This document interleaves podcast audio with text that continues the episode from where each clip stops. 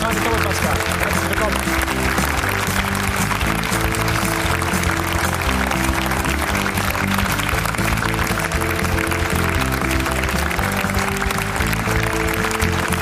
Ja, drei Spiele in der Rückrunde sind vorbei und wir haben das gewohnte Bild. Der deutsche Meister, der FC Bayern, ist wieder Tabellenführer. Souveräner Auswärtssieg gestern. Teilweise sind sie durch die Abwehr der Mainzer marschiert. So wie Thiago. Schauen sich das an. Das war schon alles in der ersten Halbzeit. Da war der Drops schon gelutscht. Schadlos hält sich auch Borussia Dortmund.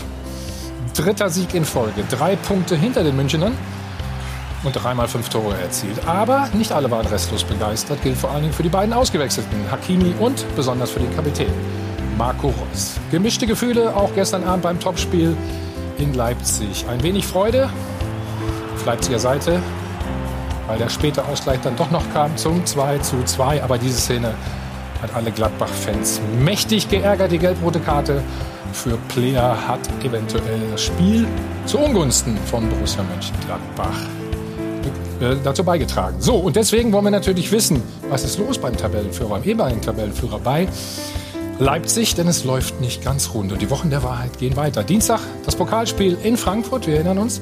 Da haben sie ja in der letzten Woche dann auch verloren. Deswegen haben wir zwei Protagonisten schon mal eingeladen. Hier ist ein, auf den ich ganz besonders freue. Er kann leider noch nicht mitwirken. Alle Frankfurt-Fans wünschen sich aber, dass er bald wieder auf dem Platz steht. Hier ist Marco Reus und zum anderen der Sportdirektor von RB Leipzig, Markus Krösche.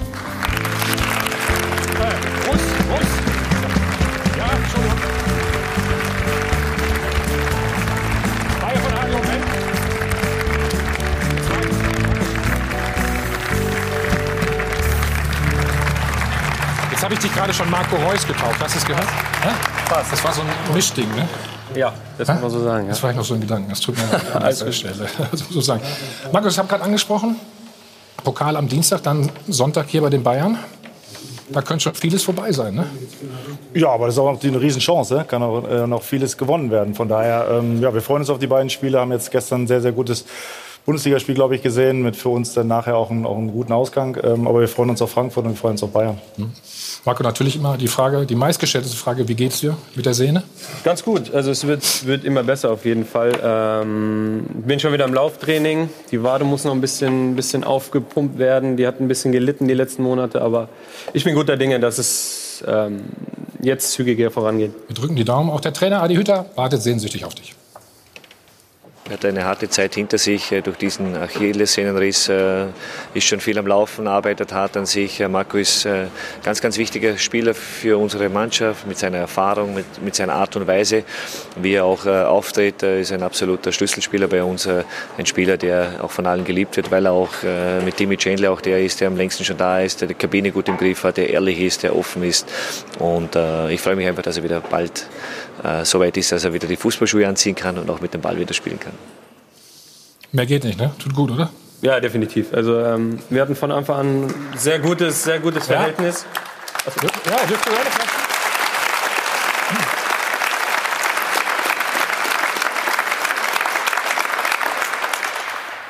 Ja, wir hatten von Anfang an ein sehr gutes Verhältnis und ähm, waren, waren von Anfang an offen miteinander. Und ähm, ich glaube, mit Timmy zusammen, wie, wie der Trainer schon sagte, haben wir die Kabine gut im Griff. Ähm, Integration von neuen Spielern läuft, läuft rund und ich denke, solche Spieler äh, sind, sind ganz wichtig in so einem Team. Wie ihr die, die im Griff habt, das musst du uns nachher noch ganz in Ruhe erzählen. Da bin ich mal sehr, sehr gespannt. Unsere weiteren Gäste heute Morgen. Da sieht schlank und rank aus, wie eh und je. Rainer Kallmund, hallo. Das freier Journalist und Premier League-Experte Raphael Honigstein. Von der Frankfurter Rundschau, Jan-Christian Müller. Guten Morgen. Und unser Sport 1 experte Marcel Reif. Und wir hal- behalten unser Ritual natürlich bei. Wie immer gibt es eine kleine Erfrischung. Und das Ganze alkoholfrei. Und damit begrüße ich ganz herzlich Ruth. Guten Morgen. Einen schönen guten Morgen, hallo zusammen. Ich bin sehr gespannt auf die Diskussion heute.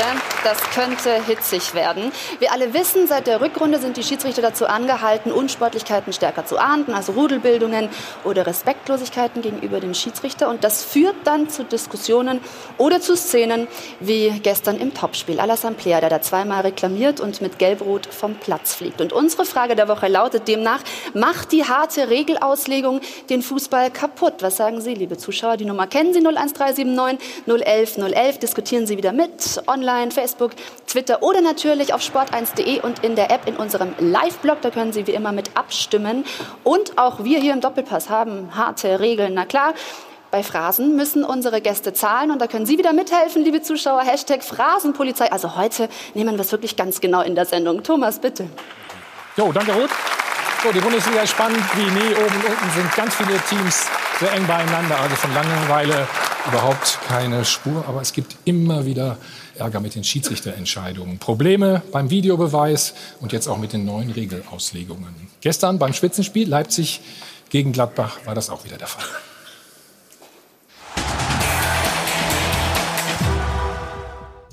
Die spielentscheidende Szene. Gelbrot gegen Plea, weil der Gladbacher Sekunden zuvor nach der ersten gelben abwinkt, zückt Schiri Stieler die zweite und rot. Klar hat es schon schlimmere Szenen gegeben. Äh, die Clubs wurden aber informiert. Sie haben eine Vorbildfunktion, genauso wie, wie die Spieler. Das ist sicherlich eine Folge der strengeren Auslegung in der Winterpause. So ändern sich die Zeiten. Neue Regelauslegungen mitten in der Saison und heftige, zum Teil wettbewerbsverzerrende Konsequenzen. Und auch die gelb-rote Karte hätte ich jetzt nicht zwingend gegeben. Fingerspitzengefühl sieht die neue Regelauslegung offensichtlich nicht mehr vor. Die neue Auslegung soll für mehr Disziplin auf dem Platz sorgen, Schiedsrichter vor Angriffen schützen und beispielsweise Rudelbildungen verhindern. Erstaunlicherweise gibt Stieler genau dafür gestern aber keine gelben Karten. Diese Rudelbildung wird nicht geahndet. Wenn er so konsequent gewesen wäre, hätte er Jan Sommer auch die gelbe Karte gegeben, weil der von seinem Tor aus fast bis zur Mittellinie gerannt ist. Da hieß es auch mal, äh, da bekommen die Torhüter gelbe Karten. Ähm, ja, deshalb weiß ich nicht mehr, welche Regeln jetzt eingehalten werden und welche nicht. Aber das ist einfach sehr, sehr bitter, weil das der Knackpunkt vom Spiel war heute. Fazit, hier kein Fingerspitzengefühl, dort auch nicht. Dafür hier keinerlei Konsequenz. Konfusion statt Ordnung. Wir meinen, diese absurde Regelauslegung versteht so kein Mensch. Markus, verstehst du sie? Ich glaube, dass es in, in, in, der Szene, glaube ich, äh, schon eine sehr harte Entscheidung war. Ähm, grundsätzlich gehören natürlich Emotionen dazu. Auf der anderen Seite sage ich aber auch, letztendlich, es gibt halt die Regel, wir wissen das alle, die Spieler wissen es alle äh, und ähm, dann äh, ist es dann halt so, dann muss man das akzeptieren, wenn man dann darauf noch bestraft wird. Aber ich denke, es ist schon eine sehr, sehr schwierige und sehr, sehr harte Auslegung. Hm. Marcella, ist, äh, liegt es an der Konsequenz oder Inkonsequenz in dem Fall? Nee, mal, wir haben es ja gesehen im Beitrag. Mal wird es angewendet, mal nicht? Das, das geht auf gar keinen Fall, weil ja. das, ist ein, das ist eine Grundlage für Regeln, für Gesetze. Jeder ist vor, die, vor jedem Gesetz gleich. Es wird ihm rot, wenn du bei Rot über die rote Ampel wärst, ist rot und dann weißt du, was, was auf dich zukommt. Insofern, wenn das nicht konsequent und, und transparent und klar und immer gleich ausgelegt wird, hast du, schaffst du Probleme. Die, die Grundsatzgeschichte hier, ähm, da bin ich nach wie vor dabei. Es war Zeit, irgendwann mal etwas zu tun, denn der Umgang äh, mit Schiedsrichtern und ähm, auf dem Platz miteinander ist in Deutschland in einem nicht guten Zustand. Insofern, dass da was getan werden muss, ist für mich unstrittig. Nur dann müssen sich auch alle dran halten und auch Herr Player muss wissen, wenn ich eine gelbe kriege, über die erste können wir noch streiten. Ob, du, ja, ob, ob er da nicht kurz ähm, ein Problem. bisschen weggucken kann, der Schiri. Aber über die zweite finde ich nicht. Sehen wir es nochmal?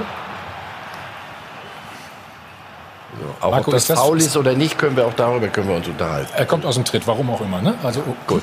Aber das, bin, darüber können wir uns unterhalten. Ich bin, die, hm? ich bin der, der, gleichen Meinung wie Marcel. Ähm, ja. Die erste ist für mich zu überzogen, weil klar, er regt sich auf, dass er kein Foul bekommt. Die zweite ist dann, er ist mit dem Rücken zum Schiri und, und winkt zweimal über seine Schulter ab. Das ist so ein bisschen respektlos. Da, die zweite absolut, absolut okay, aber die erste, also da darf man sich, da darf man Hände auf dem Rücken machen und darf gar nichts mehr sagen. Also wie gesagt, es sind Emotionen dabei die Schiedsrichter sollten da, sollten da auch ein bisschen, bisschen gerade bei so, einer, bei so einer Aktion wie der ersten, schon ein bisschen bisschen auch schauen, was für einen Druck wir Spieler dann auch haben, nicht nur die Schiedsrichter. Und dennoch glaube ich, ist, wir müssen aufpassen mit, mit Emotionen. Also Emotion ist so ein bisschen so ein Totschlagargument.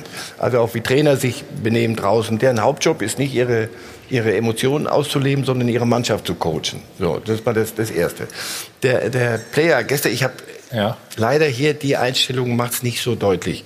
Ich, gestern Abend bei Kollegen im, im Sportstudio gab es eine andere Einstellung. Und da sah man, und ich bin ganz leider ganz gut im Lippenlesen und habe auch noch ein bisschen Schulfranzösisch.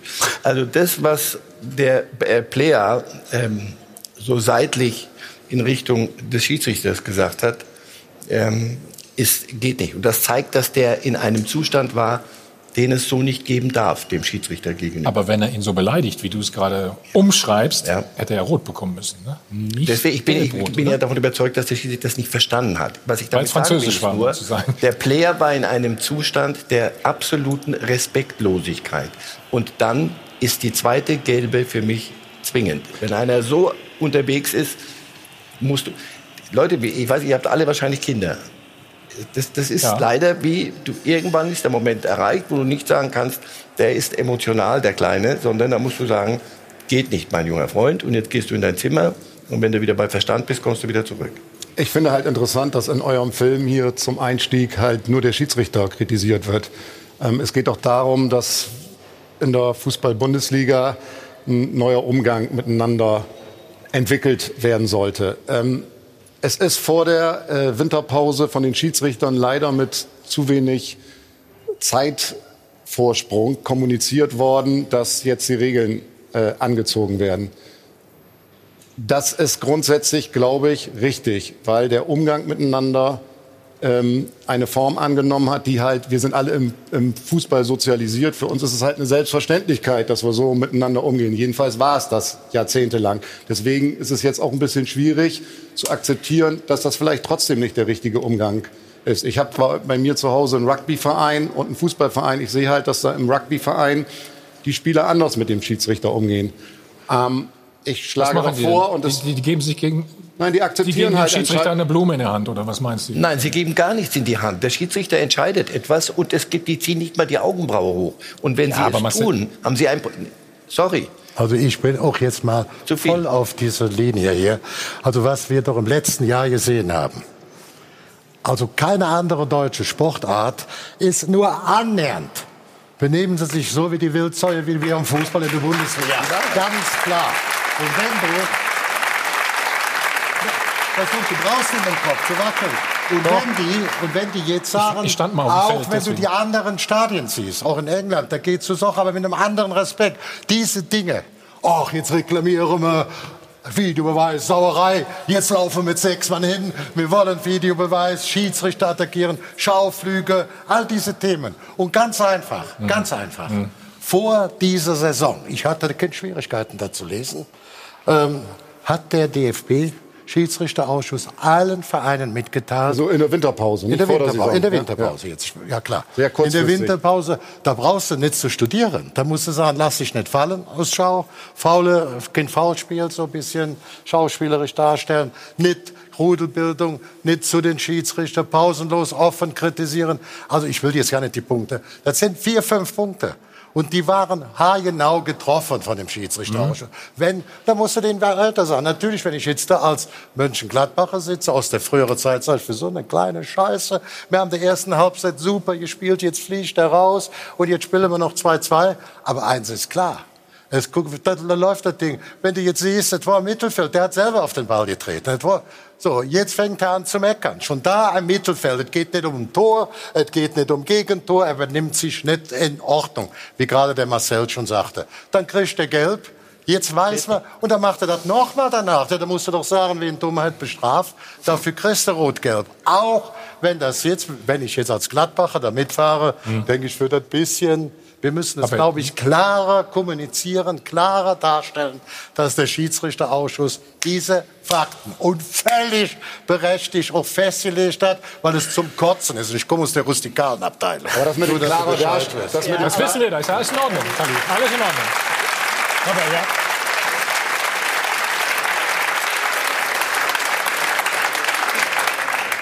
Formal juristisch ist der Tatbestand hier erfüllt. Zweimal gemeckert, zweimal gelb. Aber es gibt auch Sachen wie Ermessensspielraum. Das steht auch in der Verlautbarung des DFB.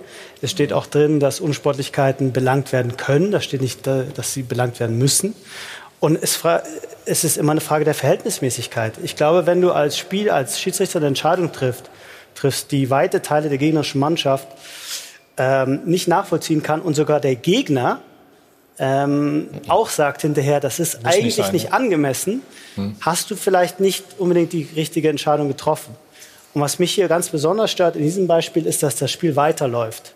Denn eigentlich hm. viele Teile dieser neuen Entscheidungen sind dafür gefällt worden, damit das Spiel nicht unnötig unterbrochen wird. Hier läuft das Spiel weiter. Der Schiedsrichter sieht sich aber dazu bemüßigt, das Spiel zu unterbrechen und ihm eine gelbe Karte zu zeigen und danach noch eine Es wirkt so ein bisschen, als wenn es ihm da eingefallen ist. Ich, ich, muss ja so handeln. Und ich hatte das, das Gefühl, und das Gefühl, glaube ich, hatten auch die Gladbacher, ja. dass an dem Spieler jetzt ein Exempel statuiert wird. Der hat den nicht angeschrien persönlich, nicht der hat ihn nicht ne?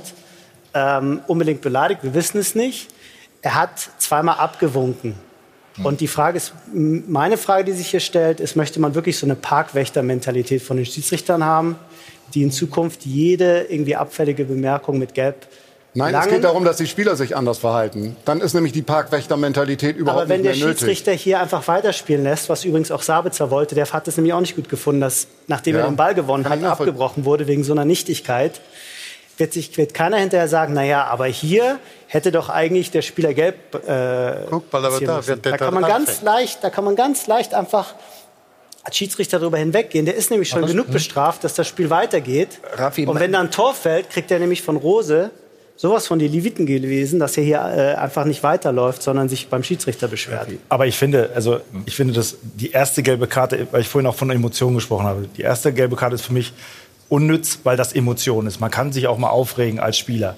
Die zweite gelbe Karte ist berechtigt. Also ich meine, wir, wir haben selber auch mal auf dem Platz gestanden. Ja. Du bist halt unter Strom, es geht um viel, du, du willst gewinnen und dann kommt eine Entscheidung, äh, weil du vielleicht glaubst, es ist ein Foul und dass du dich dann aufregst, finde ich in Ordnung. Das ist Emotion und das ist auch nicht respektlos. Nein, in aber einem zweite, bestimmten Spektrum. Genau, genau, aber ich finde, das, was der Player jetzt bei der ersten, für die erste gelbe Karte ist zu wenig. Die zweite gelbe Karte bin ich dabei und sagt, das ist eine gelbe Karte, weil dann wird es abfällig, dann wird es respektlos. Man muss immer, und das ist vielleicht, äh, was du meinst, ich finde, Emotionen gehören dazu. Die Jungs geben Gas, die wollen gewinnen. Und dann haben, fühlen sich in der Situation ungerecht behandelt. Dann kann man auch mal so reagieren wie Player in der ersten Situation. Da muss ich meiner Meinung nach kein Gelb geben. Die zweite, bin ich völlig dabei, ist halt eine gelbe Karte. Nee, was Player da machen muss, er muss sich den Ball zurückerobern, anstatt da rumzuschreien und aufhören, Fußball zu spielen. Das wäre die richtige Reaktion eines Spielers. Ja, aber, aber natürlich ist es die richtige, das ist die optimale Situation. Aber naja, die, alle, die, auf mal, die, auf, die, auf, die auf meinem Platz gestanden haben, die wissen naja, auch, dass ich es selber manchmal, auch auf dem Platz gestanden, zwar nur in der dritten Liga, aber gibt, wo du dich letztendlich auch mal aufregst. Aber wenn du aus dem Tritt kommst, durch einen, möglicherweise durch einen Foul, hast du dich nicht aufgeregt? Bist du sofort hinterhergerannt oder was? Naja, ich meine, äh, die deutschen Schiedsrichter ja, also sind jetzt irgendwie jahrzehntelang kritisiert worden, dass sie ständig zu kleinlich pfeifen. Das ist eine Situation, in der man ganz normal das Spiel weiterlaufen lassen er kann. Er hat ja scheinbar keine andere Wahl. Das wollen wir wie bitte? Der Stieler hat ja scheinbar keine andere Wahl gehabt nach, nach der neuen Regelauslegung, wie du sagst. Ne? Der musste ja dann so handeln, oder? Es geht doch darum, es, wir haben ja auch nach dem Spiel gesehen, dass äh, Julian Nagelsmann dort äh, zu den Schiedsrichtern gerannt ist und sich beschwert hat über irgendeine Szene aus der 89. Minute. Daraus ist dann ein Riesenscharmützel geworden und hinterher hat Nagelsmann gesagt, er hätte eigentlich nur was debattieren wollen. Nein. Warum läuft er denn nach dem Spiel dahin? Es gibt dann daraus ein, noch eine Streiterei mit Ginter. Es, es ist halt eine Art, es ist halt ein Selbstverständnis ja. im Fußball, im im deutschen Profifußball hat sich entwickelt, natürlich auch im Amateurfußball in, inzwischen, ein Selbstverständnis, dass man sich in einer, in einer, Art und Weise beim Schiedsrichter beschweren kann, auf diesen zugehen kann, wie es halt im normalen Leben völlig unüblich ist. Bin ich voll bei dir. Und wie das in anderen Ligen nicht die Regel ist. Dass wir haben das mittlerweile ziemlich exklusiv. Das, das stimmt, das stimmt Mal, nicht, bei jedem bescheuerten Einwurf springen, springen die, springt die gesamte Bank auf, ein Einwurf im Mittelfeld, springt inklusive der Physios und alle springen alle aus, aus dem Käfig raus. Das, so kannst du nicht in der, in der Premier League ich gucke auch Premier League. lassen Schiedsrichter sich teilweise anbrüllen und beleidigen, ja. weil sie sagen, in dem Moment, der Spieler lässt seine Emotionen raus, habe ich kein Problem mit. Hört weg, Danach weiß ich, ja, hört absichtlich weg. Danach weiß ich, die Lage eskaliert jetzt nicht. Wenn ich jetzt anfange, hier rote Karten zu zeigen für jedes F, U und so weiter, Ja. habe ich gleich so eine Situation, wie ich sie auch gestern hatte nach der roten Karte. Und diese Situationen sollen ja eigentlich vermieden werden. Body Language ist aber was ist eine andere in der Premier League. Das Weghören, da würde ich auch sagen, jedes F im Eishockey ist, gibt zwischen jedem Wort das F-Wort noch dazwischen, damit es einen, einen vollständigen Satz ergibt. Einfach weghören. Da musst du nicht. Es sei denn, einer sagt mir das ins Gesicht und sagt, er hält mich, was weiß ich wofür. Aber wenn einer das vor sich hin, das ich, ich gucke auch Premier League, das ist so. Die Body Language ist eine andere. Dieses Aufspringen, dieses drauf zurennen, das ist halt was Aggressives. Und das geht nicht. Der Schiedsrichter ist der Spielleiter und wir müssen von diesem Zirkus weg. Jetzt, haben, jetzt ist es eingeführt. Es ist deutsche Mentalität, dass wenn etwas neu eingeführt wird, wird es tausendprozentig gemacht. Jetzt sind sie gehalten, es zu tun. Er hat ja nach dem Spiel selber gesagt, Herr Schiri, ich werde nicht derjenige sein, der hier aus dem Verbund jetzt ausschert, nachdem wir gesagt haben, wir halten das jetzt mal streng äh, durch. Nur nochmal, wir, wir müssen aufpassen, dass nicht der Schwanz mit dem Hund wedelt. Es geht darum, dass ein anderer Umgang wieder einkehrt. Und das wissen die Spieler, das wissen die Clubs, das wissen die Trainer. Die, die, diese lächerliche Diskussion wegen der gelben Karte für einen Trainer. Natürlich ist das Schwachsinn, dass erwachsene Menschen zeigen sich irgendwelche gelben Karten. Nur wenn der eine sich davor permanent so benommen hat, wie es sich nicht gehört, dann muss ich irgendwelche Sanktionsmöglichkeiten haben. Und wenn es am Ende zu einer läppischen gelben Karte führt. Aber Ich meine, äh, Marco darf ich noch einen Rosa- Satz, ja, einen Satz ja. dazu? Weil du sagst gerade, im richtigen Leben geht das auch nicht und so weiter. Aber Fußball ist eben auch deswegen interessant für die Leute, weil nicht alles so wie im richtigen Leben ist. Man kann Sachen sagen, die man sonst nicht so sagen kann. Man kann sich ausleben, man kann auch Zusch äh, Spielern zuschauen, die vielleicht Sachen machen, wo, wenn das in der S-Bahn passiert, gibt es ein großes Problem.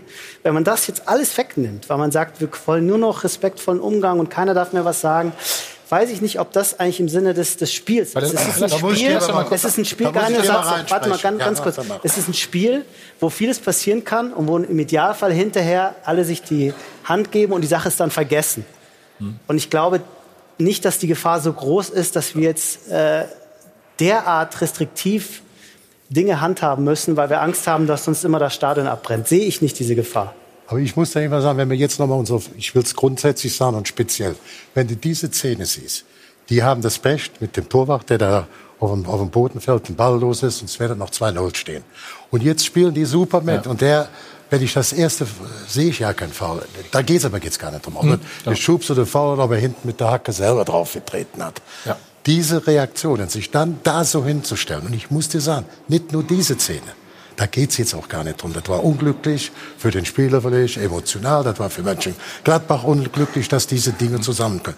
Aber dass du sagst, wenn wir das nicht mehr dürfen, was der DFB-Schiedsrichterausschuss in dieser Winterpause veranlasst hat, wenn mich als kleiner Drecksack, als Straßenjunge von der Straße, als Fußballbekloppter, habe ich gesagt, das war hundertprozentig erforderlich. Ich sagte mal ein Spiel, wo auf der Bank saß, mit dem Schmidt, das saß ich, das erste Mal saß ich da, das ist jetzt ein paar Jahre her, die spielen gegen Augsburg.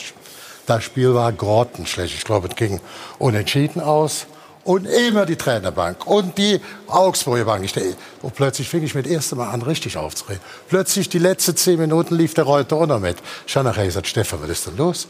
Steckt das an, diese Krankheit? Der wollte ich fit- konnte wollte es fit halten. nicht mehr sehen über jeden Einwurf. Aber wir haben nicht darüber gesprochen, dass sie nur Scheiße gespielt haben. Beide Mannschaften. Ich konnte mich nur über diesen Pipifax da aufreden. Und da geht es nicht mehr drum. Da muss man mal sagen, jetzt ist man wirklich Feierabend, nicht wie die Chorknaben, wir sind nicht bitte wie eine Sängerknaben. Es soll auch auf Einsatz, es soll auch Zweikämpfe, es soll auch zur Sache gehen, Emotionen, alles klar. Aber irgendwo hört man mit der Meckerei, mit den Schauspielerei auf Rudelbildung und Hip und Hop. Ich kann es wirklich nicht mehr Nee, lass uns Der Aber wie, Trainer- war- wie war es wie war's denn früher? Also mit Werner Lorand von an der Seitenlinie, Olli Kahn, Effenberg, also die waren früher. Das waren die hätten, aber die hätten dem. Schiri den Kopf abgerissen bei so einer Aktion, ganz ehrlich. Also da sind wir ja, da sind wir ja heutzutage Weiß, Vorknaben. Waisenknaben, ne? Wolltest du Ja, sagen? also ja, genau. das ist ja. Also lass uns gleich darüber reden. Marcel, lass uns gleich darüber reden. Ich wollte Marco eh noch mal fragen, ob sich da wirklich so viel verändert hat äh, im Gegensatz zu früher. Wir wollen natürlich auch die Beteiligten noch zu Wort kommen lassen. Und über Leipzig müssen wir natürlich auch gleich intensiv reden. Nicht mehr Tabellenführer. Was ist denn los bei euch? Große Krise, ja oder nein? Alles gleich bei uns.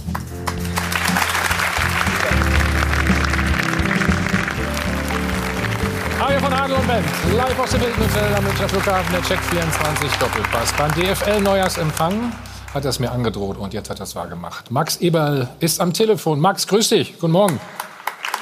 Schönen guten Morgen, die Runde. Hörst du uns gut? Ich höre dich, ich höre dich gut, ja. Ich höre dich gut. Also, ich gehe mal davon aus, du möchtest ähm, deinen Spieler in Schutz nehmen, richtig? Äh, bedingt. Ich wollte einfach zu dieser, zu dieser neuen Regel was sagen. Ja. Also erstmal kann ich das, was in der Runde gesagt worden ist, alles nachvollziehen. Und ich kann auch Marcel und Kalli nachvollziehen, dass man sagt, äh, dass das Verhalten ein Stück weit sich ändern muss im Fußball, dass wir doch sehr, sehr viele Emotionen hatten und vielleicht auch überzogene Emotionen hatten. Aber bei dem Fall gestern möchte ich einfach Herrn Honigstein recht geben. Also die erste gelbe Karte ist für mich der Witz an der Sache. Weil die zweite gelbe Karte kannst du geben, aber die erste gelbe Karte, da, das Spiel weiterlaufen lassen und wenn dann ein Tor fällt, dann packe ich mir den Spieler und werde sagen, Junge, so geht das nicht.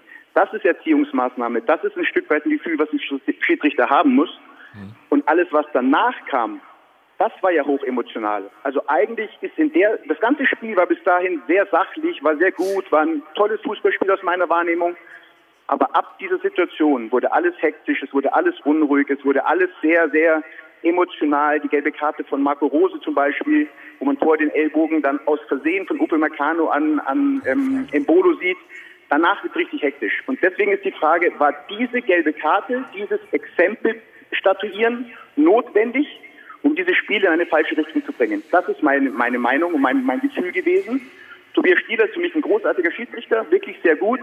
Da hat er für mich aus meiner Wahrnehmung, speziell die erste gelbe Karte betreffend, zu überzogen reagiert und das Spiel zu emotional werden lassen. Was hat denn Player gesagt? Du hast ja bestimmt mit ihm gesprochen, oder? Genau das ist der Punkt. Alessandro Marcel sagt zwar die französische Sprache mächtig, er hat irgendwas gesagt, ja. Aber wie gesagt, Sabitzer will weiterspielen. Sabitzer will den Angriff einleiten, dann haben wir einen Spieler weniger. Und wie gesagt, wenn da ein Tor fällt, dann bin ich sauer auf meinen Spieler, weil dann hat er der Mannschaft geschadet. Aber ob er, sich jetzt hinst ob er sich jetzt hinstellt und so ein bisschen ähm, sagt, das kann doch nicht sein. Also das dürfen wir schon noch machen auf dem Fußballplatz. Das, was wir nachgesehen haben, genau diese Rudelbildungen, Schiedsrichter Gesicht an Gesicht stehen, das wollen wir alle nicht sehen. Aber dass ein Spieler sich ärgert über eine vermeintliche Fehlentscheidung und das auch nicht in einer unangenehmen Art und Weise. Er läuft dem Schiedsrichter nicht hinterher, er droht ihm nicht. Er regt sich einfach stehen auf dem Platz auf. Ich finde, das muss schon noch zugelassen werden. Ja, ich glaube, Max, der Meinung sind wir auch, dass diese Rudelbildung nicht gut ist. Warst du denn bei Tobias Stieler äh, nach dem Spiel in der Kabine? Ich mache es regelmäßig. Ich war gestern nicht dabei, ähm, aber ich werde mich bei Tobias Stieler nochmal melden und wir werden auch nochmal drüber reden. Ähm, gestern war ich auch zu emotional, um nach dem Spiel da sachlich mit ihm drüber zu reden, aber wir werden drüber reden, hundertprozentig, weil ich das möchte, weil das die Schiedsrichter verdient haben, diesen Respekt. Ähm, trotzdem soll das Spiel das Spiel bleiben, was immer war und da gehört eben ein Stück weit Emotion dazu. Ja, es soll kein Alibi sein, aber im Rahmen sollen Emotionen schon zugelassen werden. Wie siehst du denn grundsätzlich diese neuen Regelauslegungen? Ja, ich ich habe es am Anfang gesagt, ich finde erstmal gut, dass wir im Fußball schon ein bisschen aufpassen müssen, dass es nicht zu extrem wird, dass wir nicht eben diese Rudelbildungen haben, dass wir nicht jede Sache äh, kommentieren und, und uns an, an der Außenlinie oder auf dem Platz echauffieren. Aber dass wir in einem Spiel, was wirklich zu dem Zeitpunkt wirklich äh, ähm, sportlich sehr interessant war, ähm, erfreuen sollen mit allem, was dazugehört. Das ist für mich das Wichtigste. Und da dürfen eben solche, und das heißt ja Exempel statuieren. Exempel, meine äh, Lateinkenntnisse heißt Beispiel. Ähm, das Beispiel war aus meiner Sicht ein bisschen überzogen. Ist es aber nicht auch brutal schwer geworden für die Schiedsrichter, Max? Sag ich ja. Äh, Ich sag ja, wir müssen schon uns auch an die eigene Nase packen. Und ich bin jetzt nicht hier und stell, äh, stell die Schiedsrichter an den Pranger. Überhaupt nicht. Dass die keinen leichten Job haben, das ist mir klar. Dass wir alle sehr emotional sind, das ist klar. Ähm, und da müssen wir die Schiedsrichter auch schützen. Deswegen finde ich diese Regeln auch gut. Die finde ich auch richtig. Ähm, wir haben ein Stück weit Vorbildfunktion, das habe ich auch verstanden. Aber wir dürfen jetzt nicht sagen, dass wenn irgendein auf dem, auf dem, auf dem Dorfplatz jemanden ins Gesicht schlägt, das hat es in der Bundesliga noch nie gegeben. Also wenn man von Vorbild spricht, das hatten wir noch nie erlebt. Und, ähm, aber wir müssen natürlich ein Stück weit schon aufpassen, dass wir nicht zu extrem auf Entscheidungen reagieren. Deswegen bin ich ja total dabei. In dem Fall war das Beispiel für mich schon sehr, sehr hart, was gefällt worden ist. Max, du bist ja schon lange dabei, du warst ja früher auch Spieler. Ist es wirklich so viel schlimmer geworden? Weil Marco sagte hier auch eben schon, naja, also früher gab es auch schon so den einen oder anderen Spieler, der mal auf den Schiri losgegangen ist oder die eine oder andere Situation mit den Trainern. Es ist halt heute sehr, sehr ähm, öffentlich, weil natürlich viel mehr Kameras da sind, es sind viel mehr Szenen, es werden viel mehr Gesichtsausdrücke live gezeigt. Wenn ich an Jürgen Klopp mich erinnere, mit welchen Gesichtsgrimassen er teilweise in der Seitenlinie stand, das gab es früher nicht, weil es einfach nur drei, vier Kameras gab. Also ich bin da total bei Marco. Es gab, und das weißt du auch, Thomas, das weiß Kalli auch, wenn Lucio vor dem Schiedsrichter stand, der stand regelmäßig vor dem Schiedsrichter. Ähm, das war aber nicht so öffentlich wirksam, wie es einfach heute ist. Okay, das ist die neue Zeit, damit müssen wir umgehen und deswegen muss man da eben in der einen oder anderen Situation auch mal ja ein bisschen Ruhe Einhalt gebieten lassen. Mhm. Hat dein Trainer wirklich die Coachingzone gestern verlassen? Ich konnte es nicht sehen. Ähm, äh, ähm, ja, er hat die Coachingzone verlassen, aber wenn ich sagen kann, ähm, und ich, ihr kennt, ich schätze Lucien Martare über die Maßen. Als wir in Dortmund gespielt haben, stand Lucien zweimal in Marco Roses Coachingzone, gab auch kein Geld. Also auch ja. das sollte man ein Stück weit ein bisschen im, im nicht zu übertreiben, auch wenn es die Regel hergibt, Coachingzone verlassen heißt Geld. Ich glaube, dann haben wir am Wochenende ja acht gelbe Karten für Trainer, weil die doch immer ein Stück weit aus der Coachingzone, auch im Enthusiasmus des Coachens, gar nicht im bösen Willen, sondern im Enthusiasmus ja. des Coachen, eben die Coachingzone verlassen. Also Fingerspitzengefühl ist schon ein Wort, ähm, was ich eigentlich nicht so gerne verwende, aber das ist, glaube ich, schon ein wichtiger Fakt bei diesen neuen Regeln. Was wäre dein Lösungsansatz? Gibt es einen? Naja, das, was ich gerade versucht habe, äh, scheinbar spreche ich nicht deutlich, Thomas. Ich habe gedacht, ich habe es ein bisschen rübergebracht, dass es eben schon so ist, dass, dass man das nicht so machen kann, dass man Rudelbildung nicht haben will, dass man ja. total extrovertiertes Beschweren nicht haben will, aber trotzdem ein Stück weit Emotion ich komme zu dem Beispiel zurück. Alessandro Plea, erste gelbe Karte, der bleibt stehen, regt sich auf, greift keinen an, wir kriegen ein Gegentor, dann reiße ich ihm den Kopf ab. So sage ich, die gelbe Karte ist für mich zu überzogen in dieser Situation. Max, dann danke ich dir ganz herzlich, oder wir danken dir für deine Eindrücke. Wunderbar. Schönen Sonntag. So. Ass rein, Ass rein. Muss ich sagen, dass ich Nichts hinzuzufügen, wie ein sagen. sehr, sehr guter Manager der Auftritt. Der kennt sich aus und ich kann das alles auch unterstreichen. Auch diesen, diese erste gelbe Karte, dass man die nicht geben muss, muss zwar dem Spieler sagen, dann mhm. darfst du das nicht nochmal wiederholen. Ja. Aber von der Logik, von der, was jetzt der Maxi sagte, das ist ja richtig. Die erste gelbe Karte hätte ich auch nicht gegeben. Aber wenn er sie gegeben hat, dann kannst du nicht nochmal nachladen. Das ist dann Dummheit und dann hast du die, Mann so hast die, du der Mannschaft doch geschadet. So geht die Diskussion doch jetzt in die richtige Richtung, wie Max Eberl das jetzt ja, gemacht haben. Wir hauen nicht einfach nur auf dem Schiedsrichter rum, wie es jetzt hier in dem Eingangsfilm der Fall war, wie es in den sozialen Netzwerken der, äh, zum großen Teil der Fall ist, sondern wir probieren auch in die Wahrnehmung uns des Schiedsrichters zu versetzen. Äh, wir gucken kritisch auf die Spieler und vielleicht sollten, das, das wollte ich halt sagen, der, der Marco Rose hat es jetzt schon zweimal äh, vorgeschlagen, Florian Kofeld von Werder Bremen hat es auch vorgeschlagen, Correct. dass sich halt alle Beteiligten mal treffen. Das sieht man jetzt hier ja auch an dem, was Max Eberl gesagt hat, dass er jetzt nochmal mit dem Schiedsrichter telefonieren will. Es gibt offenbar ja erheblichen Gesprächsbedarf und das ist halt auch Aber ein Kommunikation Problem. Die Kommunikation wichtig, ne? der, äh, der, der Schiedsrichterleitung sozusagen 36 Stunden vor Beginn der Rückrunde eine E-Mail zu schicken über die ist natürlich auch unglücklich. Und in der Bildzeitung erstmal zu veröffentlichen. Das ist keine Art des Umgangs. Genau. Und das bekommen dann halt Sportdirektoren, Sportvorstände und Manager zuerst über die Bildzeitung transportiert. Das freut natürlich wunderbar die Bildzeitung, aber das kommt natürlich nicht gut an. Verstehe auch gar nicht, das kann man das, auch nachvollziehen. Ich verstehe auch gar nicht, warum das bei uns nicht erschienen Ja, Sport 1 hat das irgendwie verpasst. Wir machen einen Spot, reden sofort dann über dieses Thema weiter und über Leipzig. So, heftige Diskussion hier. Markus, wir haben es gehört, 36 Stunden. Vorher wurde euch das erst mitgeteilt.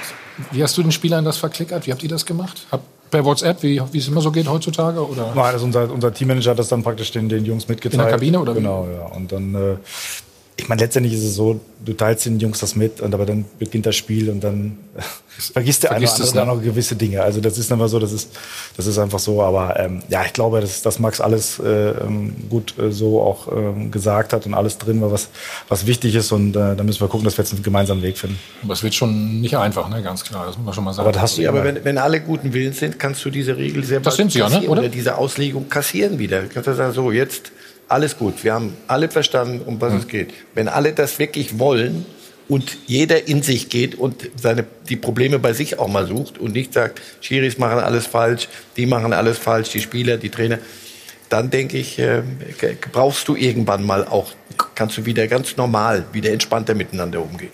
Komm, lass uns mal jetzt auf Fußball wieder schauen, ne? auf Sportler hier, auf das Spiel von äh, gestern Abend. Immer perfekt aufgestellt Die Doppelpass-Analyse wird Ihnen präsentiert von Klaus Thaler Alkoholfrei.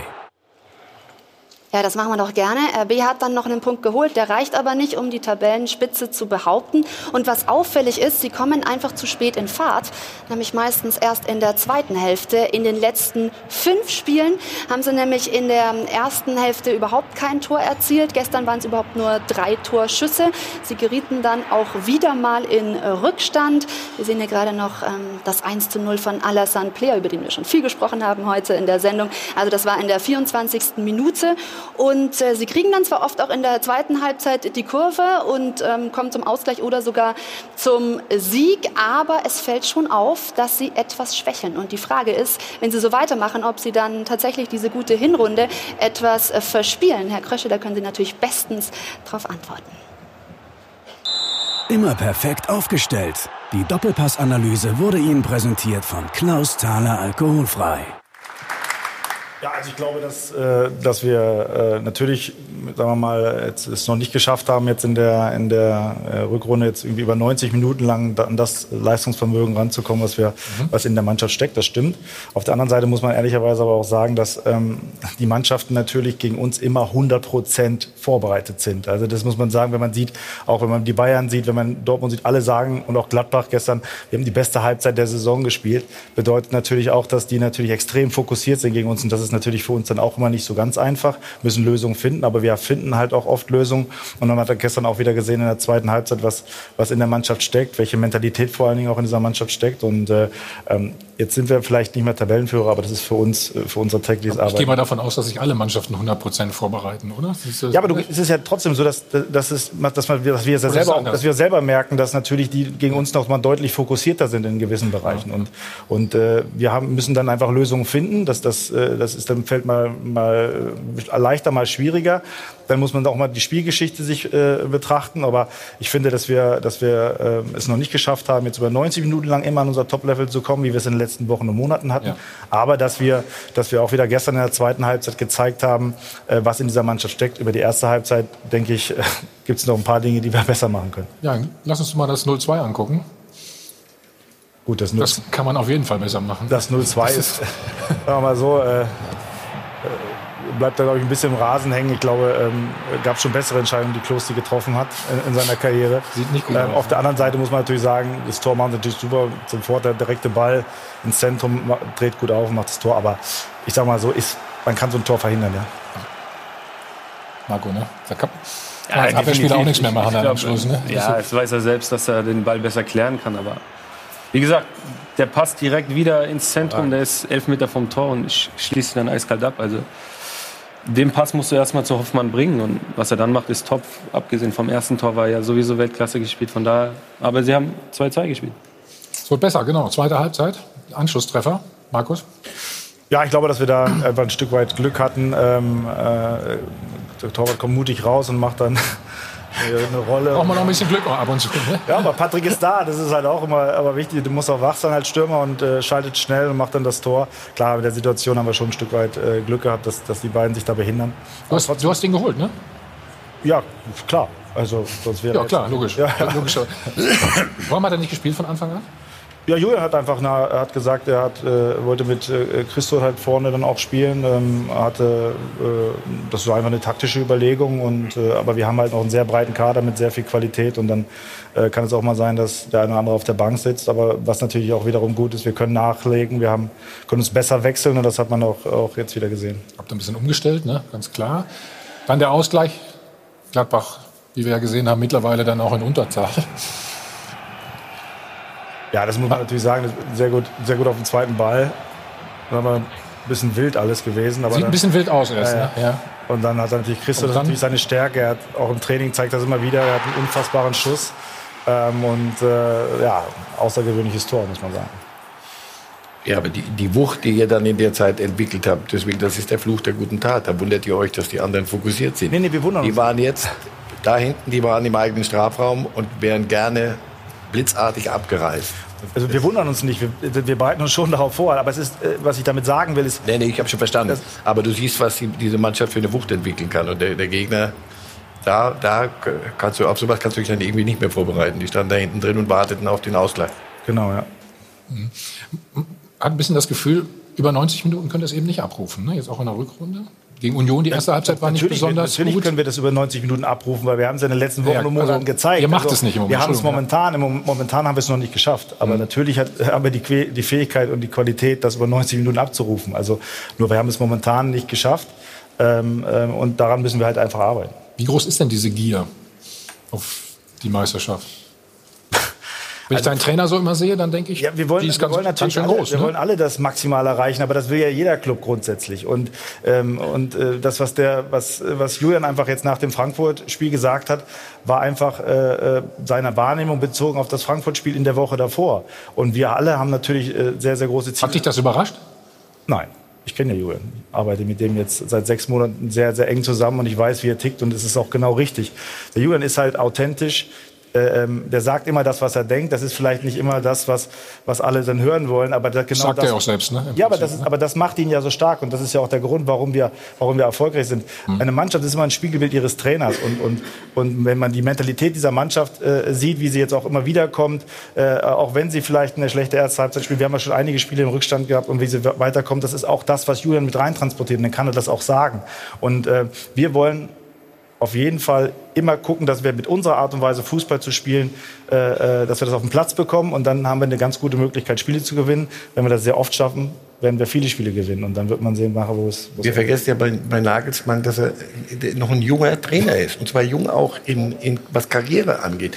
Der hat eine, die, das Problem, um eine Meisterschaft zu spielen, glaube ich, hatte der Naja. im professionellen Bereich noch nicht. Das, das, der, so wie er nach Frankfurt reagiert hat, möglicherweise wird er in drei Jahren nach Frankfurt anders reagieren. Nicht, dass es falsch war, nur er lernt doch, ähm, er macht seine, seine Cheftrainer-Ausbildung auf allerhöchstem Niveau, operierend am offenen Herzen. Du bist jetzt plötzlich Tabellenführer, hinten dran lauern Bayern und Dortmund. Das ist schon eine, eine spannende Situation. Und das, in der war er noch nie. Ja, und vor allem ist es doch auch, äh, es ist, dokumentiert ja auch, dass, dass, was, was, was er für Ziele hat und dass er immer das Maximum haben will, auch von den Jungs. Und es ist einfach so, dass wir natürlich eine Mannschaft haben, die sehr viel Potenzial hat und, und auch eine hohe Qualität hat, aber wir müssen 100 Prozent abrufen. Und wenn wir 80, 90 Markus, das ist natürlich verdammt schwer, das jeden Tag auch. Er Ja, das ja auch war- im wei- Training. Ja, na, ne? klar- ja, na, ja, na klar, aber das ist ja trotzdem unser Anspruch und das ist auch der Anspruch von Julian. Anspruch ist auch Ordnung, Und ja. dann gibt es halt Situationen, wo es erste Halbzeit, wie es erste Halbzeit, wo es nicht funktioniert.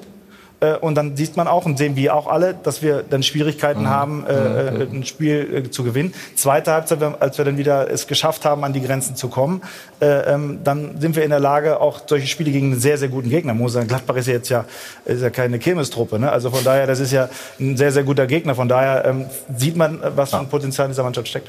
Ich würde sagen, dass vielleicht ähm, von außen habe ich das Gefühl, dass äh, auch äh, Julian ein bisschen die Idee umtreibt, dass das vielleicht eine historische Chance ist dieses Jahr. Denn die Bayern haben für ihre Verhältnisse eine sehr schwache Vorrunde gespielt, Dortmund auch. Wenn du es jetzt dieses Jahr nicht packst, obwohl das natürlich ein Traum wäre, Kannst natürlich auch sagen, Leipzig ich glaube hat eine nicht, dass starke es nächstes Jahr, nächstes Jahr unbedingt einfacher wird. Ja, aber, aber das, das, wir, wir gehen jetzt fahren das in die, falsche Richtung. Also wir ist ja jetzt nicht so, dass wir zum Meisterschaftskampf ausgerufen haben. Also wir haben dieses Jahr äh, ambitionierte Ziele vorgegeben. Wir haben gesagt, wir wollen wieder in die Champions League, das heißt die, unter die ersten vier. Wir haben gesagt, wir wollen ins äh, Champions League Achtelfinale, haben wir geschafft. Wir haben gesagt, wir wollen äh, so weit kommen wie möglich ins Pokal, äh, am liebsten ins Pokalfinale, haben wir jetzt noch die Möglichkeit dazu. Also natürlich wollen wir das maximal erreichen und unser Ziel ist es, jedes Spiel zu gewinnen. Das ist unser Ziel. Das ist jetzt aber mal Phrasenschwein. Wieso? Unser Ziel ist es, jedes Spiel Ja, zu ja. gewinnen. Das ist eine Phrase? Ja, ja, zahl doch jetzt. Das ist auf jeden Fall eine Phrase. Vielen Dank für die Unterbrechung. Du hast ja auf die Uhr geguckt, ne, muss ich sagen. Wir reden gleich weiter noch über. Nein, Lass doch weiterlaufen. Markus, Markus kann, kann sich kurz mal sammeln. Wir müssen ja auch noch reden. Dreimal über nichts gesagt. Abgänge, Zugänge, wie geht es weiter? Ne? Und äh, ob euch die Rolle des Gejagten so gut gefällt oder ob sie euch gefallen hat, das wirst du uns gleich auch erklären. Und dann schauen wir auf äh, Borussia Dortmund gestern. Also war alles eigentlich tutto bene, wie man so schön sagt. Nur zwei waren nicht so begeistert. Der Kapitän wurde ausgewechselt und noch Hakimi. Was das bedeutet, alles glaubt bei uns gleich. Sie können erstmal 100.000 Euro gewinnen. Viel Glück und äh, ja, geht gleich weiter.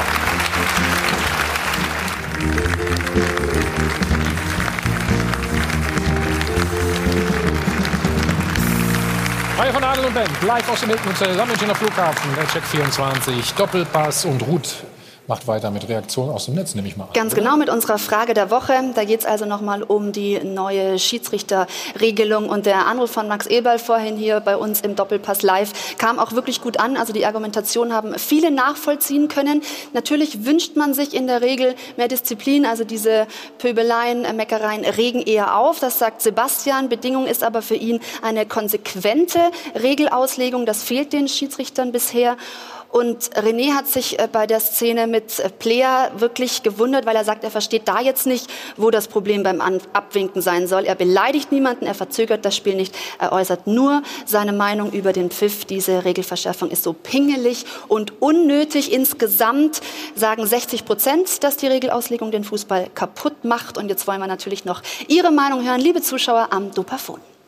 Diese Regelauslegung macht den Fußball absolut kaputt. Da werden jegliche Emotionen genommen. Da hat man als Fußballfan null Verständnis für, wenn den Spielern und den Trainern jegliche Emotionen genommen werden. Die Regel macht den Fußball nicht kaputt, ganz im Gegenteil. In der Zivilgesellschaft fordern wir alle mehr Respekt. Und warum sollte das nicht auch im Sport sein? Dass die zahlreichen Reklamationen unterbunden werden soll, kann ich verstehen und unterstütze ich auch. Allerdings muss differenziert werden, ob diese Reklamation berechtigt ist oder nicht. Im Fall von Plea war sie definitiv berechtigt, da es sich um ein klares Vorspiel handelt. Es wird immer von Respekt dem Schiedsrichter gegenüber gesprochen, aber Respekt ist keine Einbahnstraße.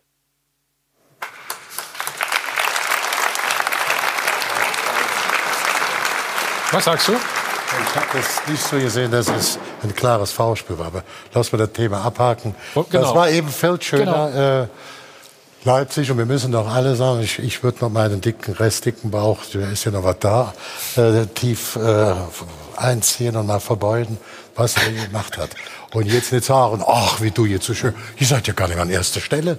Was ist dann da los? Ich habe auch in der Winterpause, du weißt das Ganze. Das ist mein Job, entschuldige. Ja, ja, ich weiß, dass du hier das Ekelpaket spielen musst. Ja. Aber es, es ist ja, es ist aber... So, jetzt hast du es.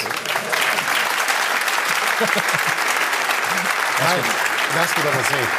Ganz normal. Und da brauche keine Prophet. Ich habe in der, in der Winterpause gesagt, wenn die alle zurückkommen mit Hernandez, also Süle lassen wir draußen, sind die mit ihrem Spielermaterial. Und wenn die Rädchen mit denen im Kopf richtig sich drehen und alle Ordnung ist, sind die nach wie vor Favorit.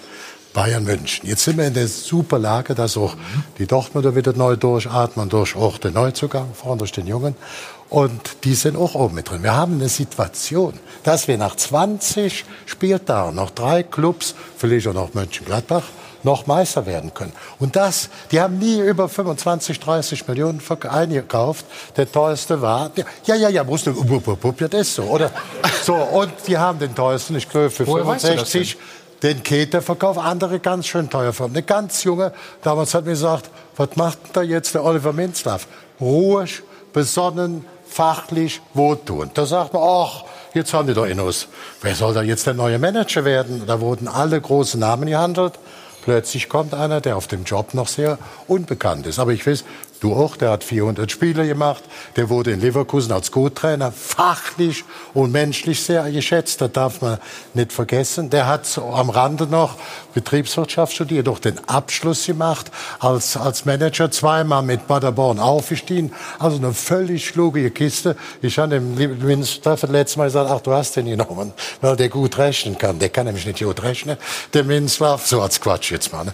Also was die da machen, auch jetzt den Olmo zu verpflichten. Also wirklich ein, ein Spitzenspieler, wo viele sagen, der wird das in den nächsten Jahren auch bei einem ganz großen Club werden können. Vielleicht seid ihr jetzt selber. Jetzt sind die Zweiter, die, die, die, die ähm, äh, Dortmund, da läuft es gut. Ich würde sagen, wir sollten doch in der Bundesliga super zufrieden sein. Nicht, ach, was hat der da in Frankfurt gemacht? So, die Ja, machen verloren. ihre Sitzungen, machen die schon in, hinter verschlossenen Türen. Und ich finde es angenehm, wenn so ein Junger mal sagt, es geht jetzt nicht schlecht gespielt, wenn man so die elementaren Dinge des Spiels in Frankfurt ein bisschen vernachlässigt hat, dass der auch sagt, ich könnte jetzt mal kotzen. Oder, ach, das ist jetzt das stimmt, der, der, der Rangnick, Kalli, der hat den stellst ich noch eine Frage? Stellst du noch eine Frage, bitte? Der Rangnick. Komm, äh, sonst kommt ja keiner mehr Ich Wort. will dir das nur für dich sagen. Ja. Und der Rangnick, was hat der denn da gemacht? Der Rangnick und das sind beide. Er sieht dazu, der, der, der Nagelsmann sieht dazu und der ist auch noch nicht verschnupft, der Minzlaff. Der hat die Strukturen da gesetzt. Der hat auch noch hier die Frage gelöst. mit ihm zum Teil, auch zum Teil mit dem, äh, mit, mit, mit Nagelsmann. Der hat einen Teil von der Spieler verpflichtet. Und jetzt läuft er über die Geschäftsstelle und sagt, hör mal, Junge, was habt ihr da für eine Scheiße mit dem Friseur? Ach, das war natürlich der Hammer. Da kommt man ja richtig drauf. Da, da laret ja auch dran. Keiner hat sich aufgeregt aus dem Innerzirkel, nur die anderen. Unglücklich war, dass das überhaupt veröffentlicht wurde. Das ist das Einzige. du brauchst ja nicht mehr lange beim Friseur. Du hast das große Glück an der Stelle. Aber es war schon eine tur- turbulente Woche, ne? oder? Kann man das so sagen? Ja, ich glaube, dass es einfach ähm, nach außen deutlich turbulenter wirkte, als es wirklich war. Also, ähm, wie gesagt, es war, wir haben eine, keine gute zweite Halbzeit gespielt in Frankfurt. Ähm, sagen wir mal, die Friseuraktion kann man besser lösen. Ähm, ähm, äh, vielleicht zu einem anderen Hast, Zeitpunkt. hast du auch einen eigenen Friseur, der immer kommt? Oder wie machst du das? Oder, oder warst du auch dabei? Nee. Nee, ich gehe ganz normal zum Friseur. Also von daher. Ähm, Du postest das dann auch unglücklich, gleich, unglücklich von den Jungs. Muss nicht sein. Äh, haben, wir haben mit den Jungs gesprochen, äh, haben, äh, die haben das eingesehen, dann war das Thema erledigt. Ähm, und äh, dann haben wir uns gut vorbereitet. Äh, am, äh, dann erst halt nicht Daran lag es ja auch nicht, oder? Also ich, ich, es ist natürlich unglücklich, aber ich finde, es gibt keine Verbindung zwischen äh, äh, zehn Minuten auf dem, auf dem äh, sich die Haare schneiden lassen und dann äh, mit der Leistung danach. Weil man muss sagen, in Frankfurt haben wir eine sehr, sehr gute erste Halbzeit gespielt, haben bloß das Tor nicht gemacht. Hast du auch den Friseur immer früher einfliegen lassen? Oder, jetzt? oder wie ist das? Nee, im Moment leicht erwachsen. Ich brauche keinen Friseur. Nein, Spaß beiseite.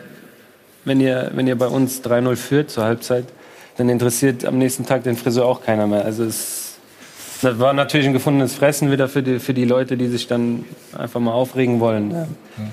Wir hatten Glück, dass wir uns in der zweiten Halbzeit gesteigert haben, dass, dass Leipzig dann nicht mehr ähm, das Spiel gespielt hat, was sie in der ersten Halbzeit gespielt haben. Und so kam das Ergebnis zustande. Das, Im Nachhinein natürlich dann das mit dem Friseur.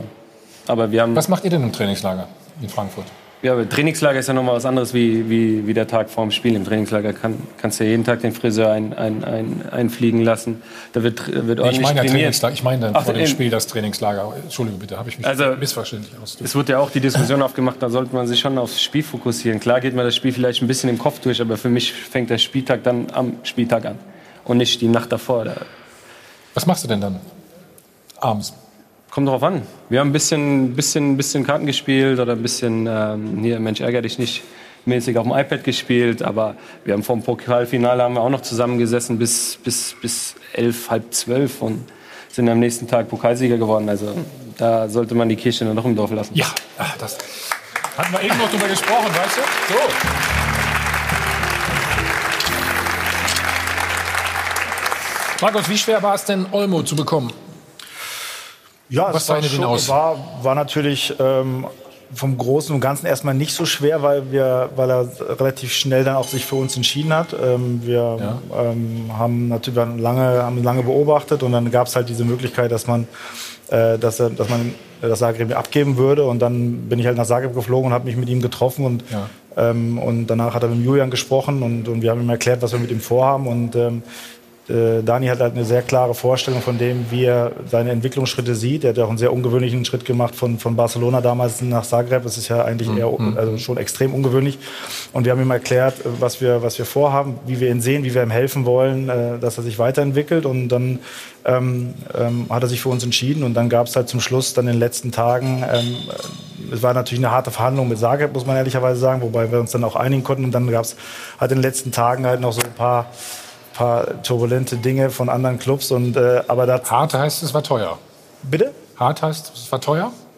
Ähm, nee, es war, natürlich ist es immer grundsätzlich, mittlerweile sind die das so? immer, immer teurer, werden immer teurer, aber wir haben halt auch für uns, äh, wir haben halt Rahmenbedingungen und wir können da nicht drüber gehen und das war halt ähm, äh, dann schon eine harte Verhandlung mit denen, damit wir das in unseren Rahmenbedingungen halt äh, auch ähm, ermöglichen können. Mhm. Ähm, weil einfach da in dem Bereich auch andere Clubs dann noch mehr Möglichkeiten haben. Ähm, und deswegen waren es harte Verhandlungen. Und ähm, wir sind froh, dass es dann geklappt hat. Viele deiner Kollegen in, in der Bundesliga sagen ja, im Winter ist immer schwierig mit Transfers. Ihr habt relativ viel abgegeben und auch geholt. Ja, wir haben. Kann man das so sagen, ja, ne? Ja. Ja. Der Dämme wollte weg, glaube ich. Genau, genau. Also grundsätzlich ist es so, natürlich ist es im Sommer hast du natürlich eine längere Periode äh, und hast mehr, mehr Zeit. Ähm, aber ich bin halt immer ein Freund davon zu sagen, dass wir im Sommer mit einem größeren Kader starten, damit der, damit der Trainer die mehr Möglichkeiten hat, seine Stammformation zu finden. Du hast auch dann immer noch mehr Spiele. Du hast ja dann auch mal alle drei Tage bis zum, also eigentlich von August bis Dezember immer alle drei Tage. Dann kommen die Länderspiele dazu. Da bin ich immer ein Freund davon, einen großen, größeren Kader zu haben, weil du kannst Verletzungen, Müdigkeit besser darauf reagieren.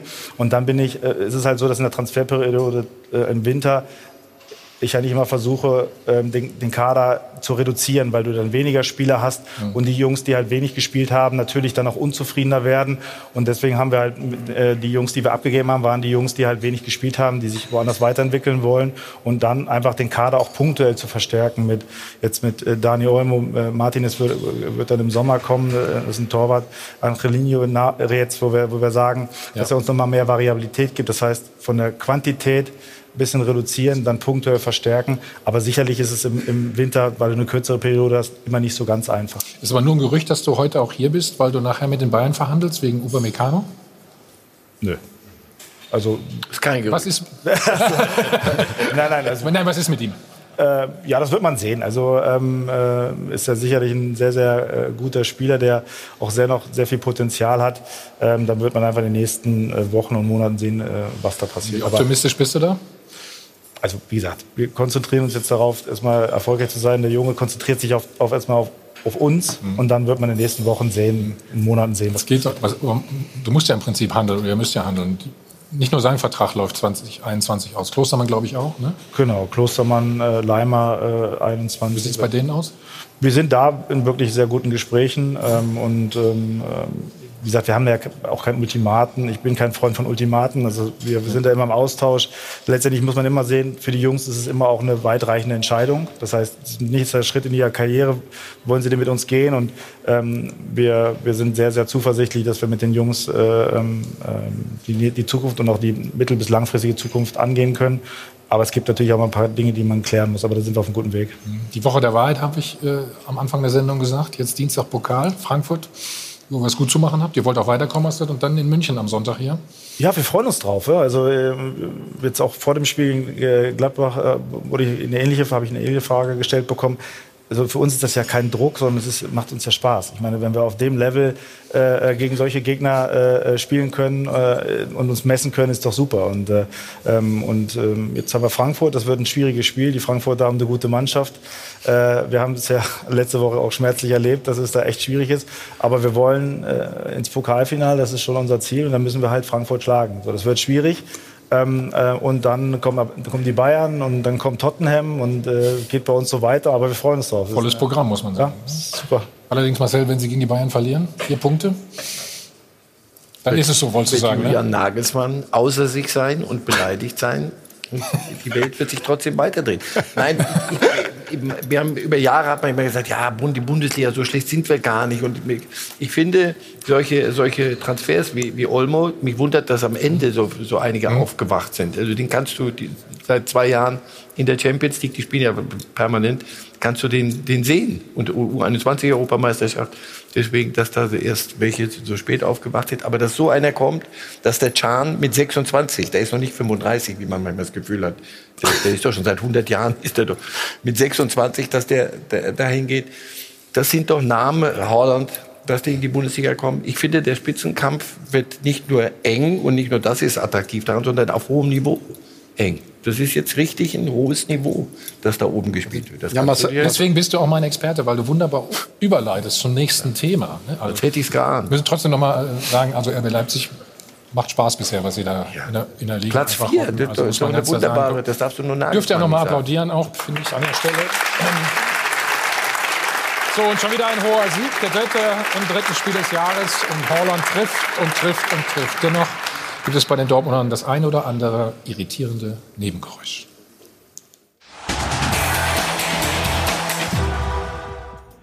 Holland wurde als letzter ausgewechselt und es schien ihm nichts auszumachen. Vielleicht ja, weil das norwegische Wunderkind seinen unglaublichen Torrekord weiter ausgebaut hatte. Seine Mannschaftskollegen Reus und Hakimi saßen da bereits draußen und die waren stocksauer und zwar nicht wegen der gereichten Getränke. Hakimi hatte als erster rausgemusst und keine Zweifel aufkommen lassen, wie er das fand. mindestens so verärgert über das vorzeitige Ende Reus. Und das, obwohl die Dortmunder zum Zeitpunkt seiner Auswechslung bereits 4 zu 0 führten und der Kapitän einen Elfmetertreffer beigesteuert hatte. Das ist auch ein gutes Zeichen. Ich glaube, das ist jetzt nicht gegen irgendjemanden, ähm, sondern der Frust, weil er gerne zu Ende gespielt hätte. Eine andere mögliche Interpretation ist, dass da trotz der Erfolge was brodelt unter der Oberfläche, dass der Konkurrenzkampf in Favres Mannschaft sich gefährlich dem Siedepunkt nähert und darum fragen wir einfach mal, ist beim BVB etwa zu viel Dampf auf dem Kessel? Herr Christian? Ja.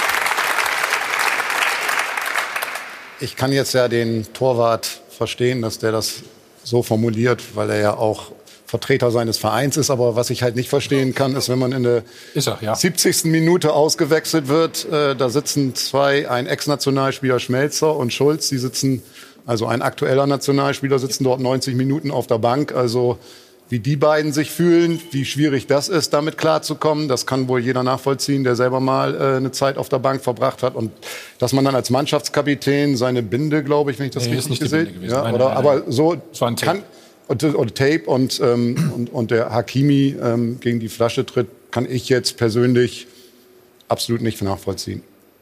Kannst du nachvollziehen, dass Ich man glaub, sauer ist, wenn man raus muss? Ja, ne? Hakimi wurde ja vor der Halbzeit noch. Nein, nein, das war, das war in Mainz, der Spieler. Okay.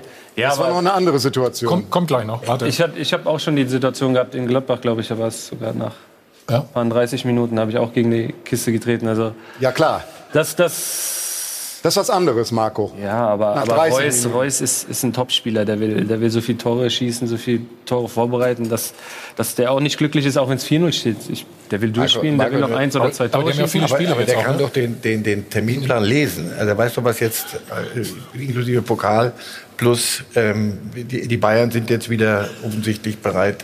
Aber der meinst du, denkt er der dran in dem Moment? Weil einer mit der Erfahrung, es steht 4-0, da draußen sitzen Azar und du erstens bra- brauchen die Spielpraxis und du selber brauchst doch mal Luft. Es geht doch Champions League, geht doch jetzt erst richtig los für die für die für die Also Borussia. ich, ich mein, ich würde einfach sagen, nächstes Thema. Herr Herrmann, weil das der Telefax. Also ich meine, was hier gerade hat, ist es ja von allen schon erklärt worden. Die haben einen engen Spielplan, da geht die Post ab, Champions League und so weiter. Da könnte man raus, das war übrigens ja nicht die Binde, sondern sein, Nein, nein. sein Armband. Schmeißt er mal zornig in die Dachverlegung. Das Spiel läuft schön, wie so ein bekloppter Fußballer dann ist. Also positiv bekloppt.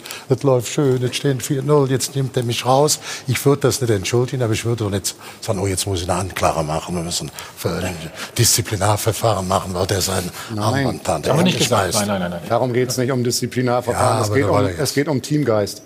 Und es geht darum, dass man sozusagen auch sich in die Wahrnehmung von anderen hineinversetzt und nicht nur sich selber die ganze Zeit sieht. Dass man zum Beispiel sieht, dass da Spieler auf der Bank sitzen, Hast die sich halt recht, nochmal freuen, dass sie zehn Minuten spielen. Hast du recht. Ich will ja nicht unbedingt recht haben, das ist meine Meinung. Ich kann ja auch unterschiedliche Meinungen Ist das eine Härtefallaktion oder Wir was sollten ist uns das? daran erinnern, dass in der Vorrunde den Dortmundern oft vorgeworfen wurde, dass sie keine Mentalität haben, dass sie zu brav sind und so weiter. Absolut. Und dann kann man sich dann eigentlich nicht beschweren, wenn der Ja, wir, eine wollen, wir wollen die Leistung gar nicht schmälern. Also, Es geht auch nicht um Mentalität, wenn ich da ausgewechselt werde. Es geht um Mentalität auf dem Platz und nicht äh, bei der Auswechslung. Also Ja, aber ein Hakimi zum Beispiel ist, ist halt äh, nicht pflegeleicht, wird aber trotzdem nächste Woche wieder spielen, weil er einfach überragend ist. Und Ja. Ich glaube nicht, dass das irgendeinen in der Kabine jetzt besonders äh, deren Meinung ändert über ihn. Die wissen einfach, was für ein Typ Markus, müssen die, ich sag mal, wenn bei euch ein Spieler ausgewechselt wird, müssen die dann immer abklatschen? Ich verstehe sowieso nicht mehr, dass alle abklatschen. Das ist für mich. Äh, Also ist das eine Respektfrage dann? Also es kommt ja immer auf die, kommt auf die. Situation auf an. Ist der Trainer, geht er auf ihn zu und will diesen, sucht diesen Kontakt und wenn du dann vorbeigehst, ist für mich ein No-Go, sage ich ganz ehrlich. Weil ich sage, das ist, hat was Mhm. mit Respekt zu tun.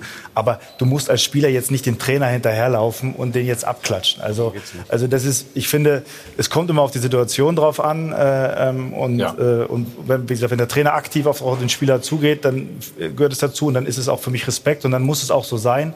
Ähm, wenn der Trainer in der Aktion ist, muss der Spieler nicht bei einer Auswechslung den jetzt umarmen und Danke für die Auswechslung sagen. Also das ist von daher ähm, muss man das immer differenziert sehen.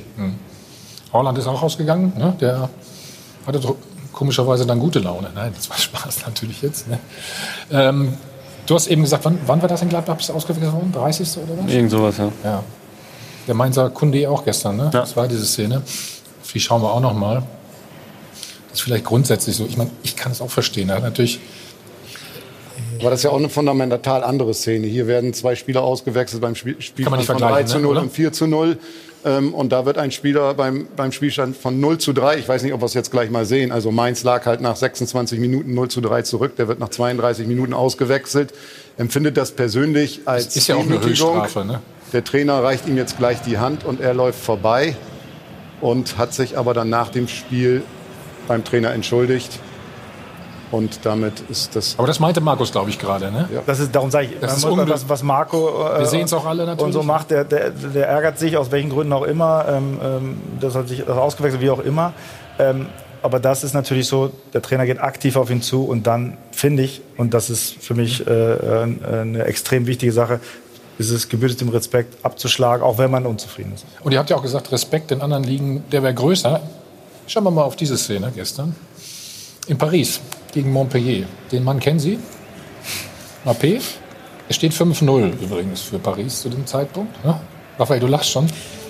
So, dann wird er ausgewechselt von Thomas Tuchel. Mhm. Raphael, sag mal was dazu, komm. Oder ja. Marcel, du bist ja Lippenleser. Also Marcel, genau. Marcel ist da eigentlich prädestiniert. Kannst sehen, weil das Hand davor ist, oder? Deswegen haben wir extra so gemacht. Also er war nicht erfreut.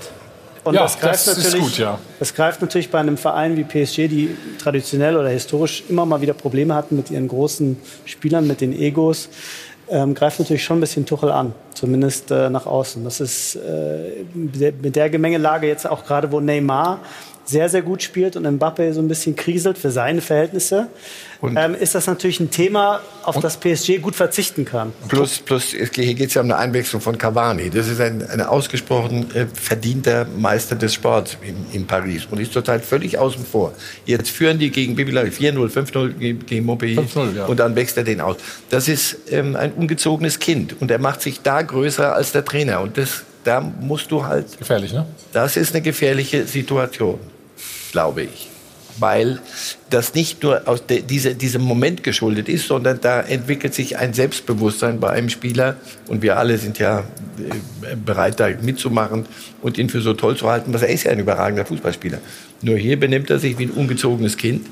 Und da muss man zuweilen mal ein bisschen helfen. Ich glaube, in Dortmund ist es halb so wild, weil, weil der Favre nicht, im Moment gibt es keine Trainerdiskussion. Dortmund marschiert, da kann man so ein, so ein Ding wegtun. Ja. Sobald es irgend, irgendwelche äh, Zwischentöne gibt, dann ist das gefährlich für einen Trainer. Also in Mainz, wenn, wenn er sich das gefallen lässt, der Trainer, aber er hat ja gesagt, das, darüber ist noch nicht erledigt. Sie werden noch intern noch ein bisschen drüber reden, denn das geht nicht, weil da kannst du, fliegt dir der Club um die Ohren. So, jetzt haben wir genug als Moralapostel unterwegs sozusagen. Gleich reden wir nee, über Marco.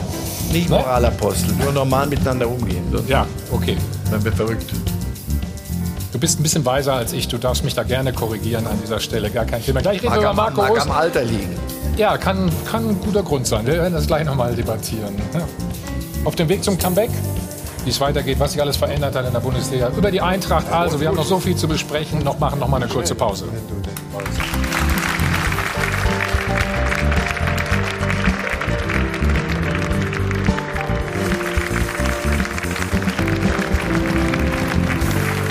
Hi von Adel Band, live aus dem Hilton Hotel am Münchner Flughafen, der Check 24 Doppelpass. So, wir machen weiter mit Eintracht Frankfurt, beziehungsweise mit Marco. Leider ist er immer noch nicht auf Platz. Achillessehnenriss, wir haben schon gesagt. Wie viele Monate ist jetzt her? Ähm, ich bin jetzt im August ist es passiert. Jetzt Richtung, ja. Richtung sechster Monat. Und laufen geht schon wieder? Laufen geht, sogar ohne Probleme, sogar im Fußballschuh, aber die Wade muss noch äh, wieder auf dem Niveau sein, wie auf der anderen Seite. Also muss man noch ein bisschen auftrainieren. Ja. gestern deine Mannschaftskollegen in Düsseldorf haben nicht gerade berauschend gespielt, aber zumindest doch noch einen Punkt am Schluss geholt.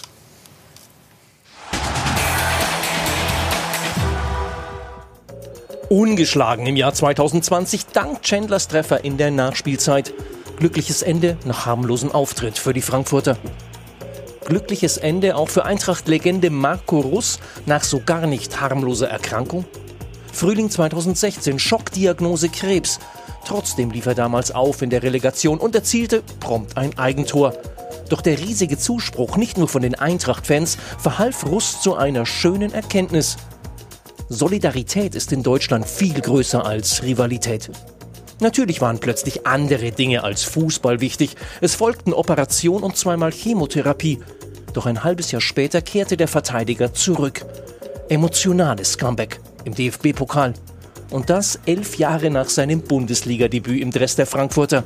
Mit Unterbrechung ist Russ seit 24 Jahren im Verein und hat quasi alles erlebt. Vom Abstieg 2011 bis hin zum Pokaltriumph 2018. In der aktuellen Saison wollte er nochmal richtig angreifen, doch dann riss die Achillessehne. Seit Monaten schuftet der 34-Jährige jetzt unermüdlich fürs nächste Comeback. Zurück ins Profigeschäft, zurück in diese Mannschaft, obwohl die Kollegen immer jünger werden, das Tempo immer höher und die Nebengeräusche immer lauter und anscheinend wichtiger. Also, Sie müssen den Fußball ja wirklich sehr lieben, Marco Russ.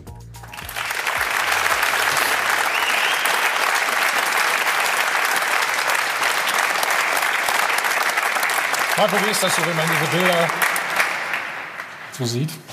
Nee, ich hab, Lass uns mal teilhaben. Ich glaube, ich habe das, das das erste Mal jetzt gesehen, als ich damals gegen Duisburg eingewechselt worden bin. Da waren die Trikots, Die Trikots noch ein bisschen, waren super, ne? Ja, noch nicht so tailliert wie, wie heutzutage. Ähm, ja, schon eine lange Karriere jetzt äh, hinter mir, aber noch nicht zu Ende. Und diese schwere Zeit, was, was hast du da mitgenommen? Oder Ja, ich habe ich hab's mitgenommen? vor, vorher schon ähm, gemerkt, als ich in Wolfsburg dann so ein bisschen auf dem Abstellgleis war, ähm, dass es einfach Sachen gibt, die, die wichtiger sind. Was, was gerade gerade wenn man dann wenn man dann eigene Kinder hat, dass die sowieso an erster Stelle stehen, ähm, dass die dass die eigene Familie an erster Stelle steht und so so viel wir Fußball auch lieben. Ich bin mit Fußball groß geworden. Ich habe mehr als mein oder mein, fast mein ganzes Leben damit verbracht, ähm, Fußball zu spielen. Gibt es dann doch Dinge, die, die, die wichtiger sind und ähm, ja, wie es auch im, im Beitrag heißt, dass ähm, Solidarität, als ich damals ähm, nach meinem Comeback ich, bin ich, glaube ich, in München eingewechselt worden. Auch da haben die Zuschauer ähm, ähm, applaudiert und Frankfurt-München ist ja jetzt nicht so das beste Verhältnis, was die Fanszene angeht. Von daher zeigt es dann einem doch, dass man ja, sowas, dann, sowas dann mal beiseite legen kann. Warst du als junger Spieler, ich war viel verbissener. Warst du auch so, so ein Beißer früher? Das hat noch gar nicht dazugehört. Also wenn man, wenn man heute sieht, die jungen Spieler 17, 16, 18, die, die zu den Profis hochkommen, die sind, die sind schon Profis eigentlich. Die werden da ein, zwei Jahre schon darauf vorbereitet. Das war bei uns in der Jugend oder zu meiner Zeit damals war das noch nicht so. Du hattest, du hattest keine taktische Ausbildung, also nicht, nicht wirklich äh, keine Fitness, äh, da wurde nicht dran gearbeitet oder sonst was. Kraftraum, Laktattest, sowas, sowas kannten wir alles gar nicht. Ähm, das musste man sich erarbeiten. Heute werden sie schon, schon so Muss, weit. muss man aber selbst machen, weitgehend, oder? Ja, dann man heute mehr geholfen? Für mich waren die heute ja definitiv. Also meine ersten zwei Jahre waren, waren im Profibereich waren Ausbildungsjahre ranzuführen an, an die an die ähm, Professionalität, an die Körperlichkeit. Das, das, da da war, war ich äh, nicht vorbereitet, aber hat dann ganz gut geklappt. Ernährung war auch so ein Thema, habe ich mir sagen lassen. Du bist immer zur Tanke gefahren, hast du da ein paar Semmeln Nee. geholt, stimmt das? Eigentlich, Kalli, du, weißt äh, das. du, weißt, du weißt da mehr drüber, ne? Nee, ich habe ich hab mich vorhin mit, der, mit Kali drüber unterhalten, dass wir. Früher gab es auch kein gemeinsames Frühstück, kein Koch, der stimmt. gekocht hat. Da, haben wir, uns, da haben wir uns an der Tankstelle, an der Aral-Tankstelle, an der Aral-Tankstelle getroffen und haben da gefrühstückt, weil wir, ähm, wer was essen hat Weiß ich, Nur 100%. Quinoa. Nur Ja, gab's, gab's früher ja auch schon. Lass ja. mich mal raten, wer mehr gegessen hat von euch beiden. Von wem? Kalli und dir. Ach so, ja, das. Pass mal auf. Bis 18, 19 Jahre war ich ein Hungerhaken und habe sehr Weiß viel gegessen, zu viel gegessen, aber ich blieb schlank. Dann hatte ich eine Sportverletzung, Knochenabriss im Sprunggelenk, früher nicht heilbar und dann kamen die Kalorien. Nicht eins zu den ganzen Kompanien. Dann habe ich ein paar Kuchen gemacht, hätte nicht geklappt, hoch und runter, Jojo war immer sehr. Und jetzt habe ich auch, gerade wenn ich jetzt so ihn sehe, nach dieser letzten vier, fünf Jahren, das geht mir, wenn du jetzt gar nicht bereit zu, zu jetzt spitzen, das geht mir ans Herz, muss ich sagen. Jetzt wirklich mit den Kindern, diese Krankheit, da will ich auch gar, nicht, gar keine Späßchen machen. Das äh, ist ganz toll und ich muss auch, ich bin ganz froh, dass mir auch Axel Hellmann gesagt hat, der Chef, der hat gesagt, wir sind froh, wenn der jetzt auch aufhört, nicht weil du so beschissen spielst. Wir wollen den als wir wollen den voll als Integrationsfigur in den Verein einsetzen. Der hat in diesem Bereich schon gearbeitet, im Seniorbereich, Sponsoren und bei den Jugendlichen in seiner ganz ich habe ich hab Gänsehaut, wenn sie jetzt gucken würde, ich würde mich nicht ausziehen. Und das ist heute für mich viel, viel entscheidender, muss ich sagen. Große Gratulation und Aber jetzt noch- die Erkenntnis, Kinder, Familie, wunderbar. Marco, noch ist es.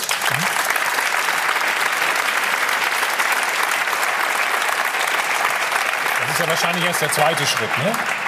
Der erste ist ja, du möchtest ja gerne noch mal spielen, oder? Ja, definitiv. Also ich bin noch nicht so, dass ich morgens aufstehe und habe keine Lust mehr oder dass ich irgendwas äh, nicht vermisse, sondern äh, ich war jetzt froh, nach der, nach der Winterpause wieder zum Team zu stoßen, da meine Reha fortzusetzen, weil dieses ist noch zu, schlimm, ne? zu sehr fehlt. Ja, und ähm, nee, dafür habe ich noch äh, zu sehr Lust und zu sehr den Biss, ähm, auf dem Platz zu stehen, Fußball zu genießen, in den vollen Stadien zu spielen, um da jetzt irgendwie aufzuhören frühzeitig, nur weil ich mir die Achillessehne gerissen habe. So Standby-Profi nennt man das, glaube ich. Kannst du dir das auch vorstellen? Oder, oder ganz oder gar nicht? Ich weiß nicht, was, was du unter Standby-Profi verstehst. Naja, wir haben, wir haben eben gehört, wie wichtig du bist, auch ähm, in der Kabine, äh, als Führungsspieler, als, als Person, Vertrauensperson und so weiter. Wenn ich, wenn ich mit, äh, dann komplett mit Fußball aufhöre, dann kann ich mir das vorstellen. Also das werde ich auch definitiv in Angriff nehmen. Dafür äh, gehe ich aus, in welcher Funktion dann auch immer, das wird man sehen, da wird man sich zusammensetzen. Aber ähm, ich sehe mich immer noch als, als Spieler.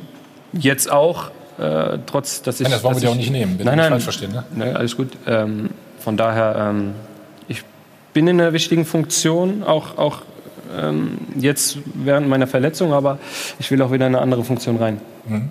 Trainer oder eher so Sportdirektor? Definitiv kein Trainer. Also ich, wenn ich ich mich, übrigens wenn ich mich jetzt, wenn ich mich jetzt irgendwie, irgendwie aus meinem Körper rausbeame und stelle mich dann an die Seitenlinie, keine Chance.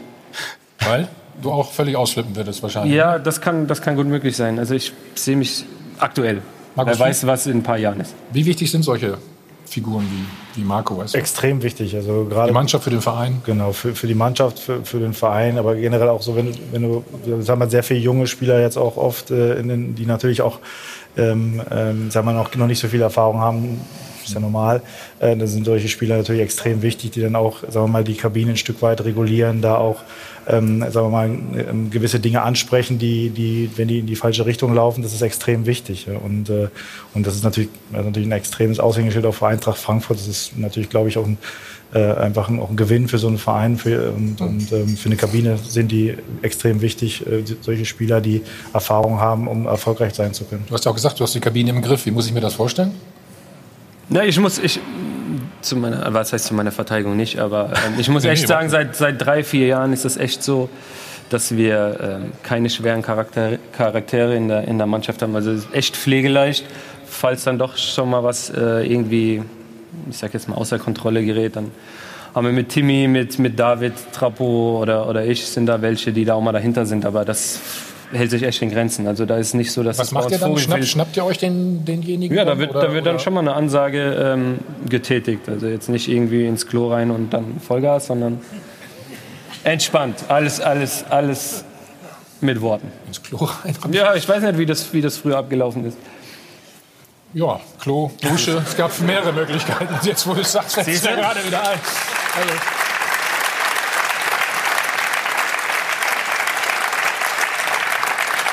Aber du hast ja gesagt, die Spieler haben sich verändert. Ne? Ja. Es sind ja auch viel mehr Trainer oder mehr Staff drumherum. Alles ist professioneller geworden. Würdest du das so umreißen? Ja, total. Also die letzten, die letzten fünf, sechs Jahre, was sich Frankfurt entwickelt hat, nicht nur sportlich, sondern wer hätte vor sechs Jahren gedacht, dass wir irgendwann in New York ein Büro öffnen. Also das, das ist, wir knacken vielleicht in zwei Jahren oder in einem Jahr schon die 100.000 Mitglieder. Also das ist schon, was sich die letzten Jahre vor allem explosionsartig entwickelt hat, ist unglaublich. Das gab es zu meinen Anfängen. War, da waren wir, auch als wir in der, in der ersten Liga gespielt haben, war das, war das Zweitliganiveau, alles drumherum.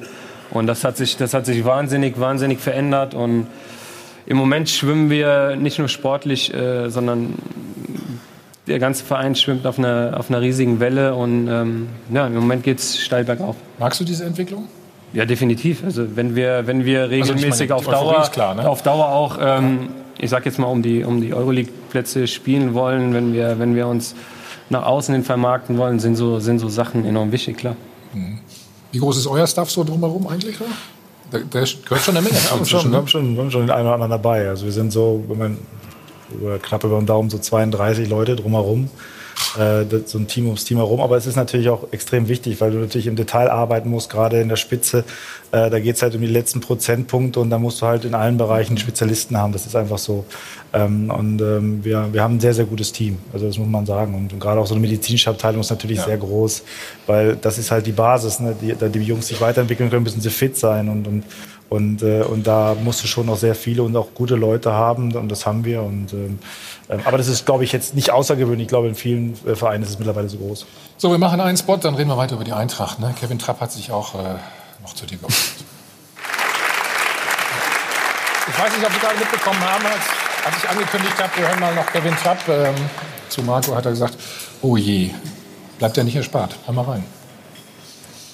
Marco ist auch äh, eine starke Persönlichkeit, der, der eine, immer eine gute Meinung hat, der auch ähm, sich traut, die Dinge anzusprechen. Das für die Mannschaft ist extrem wichtig, weil er auch einfach lustig ist.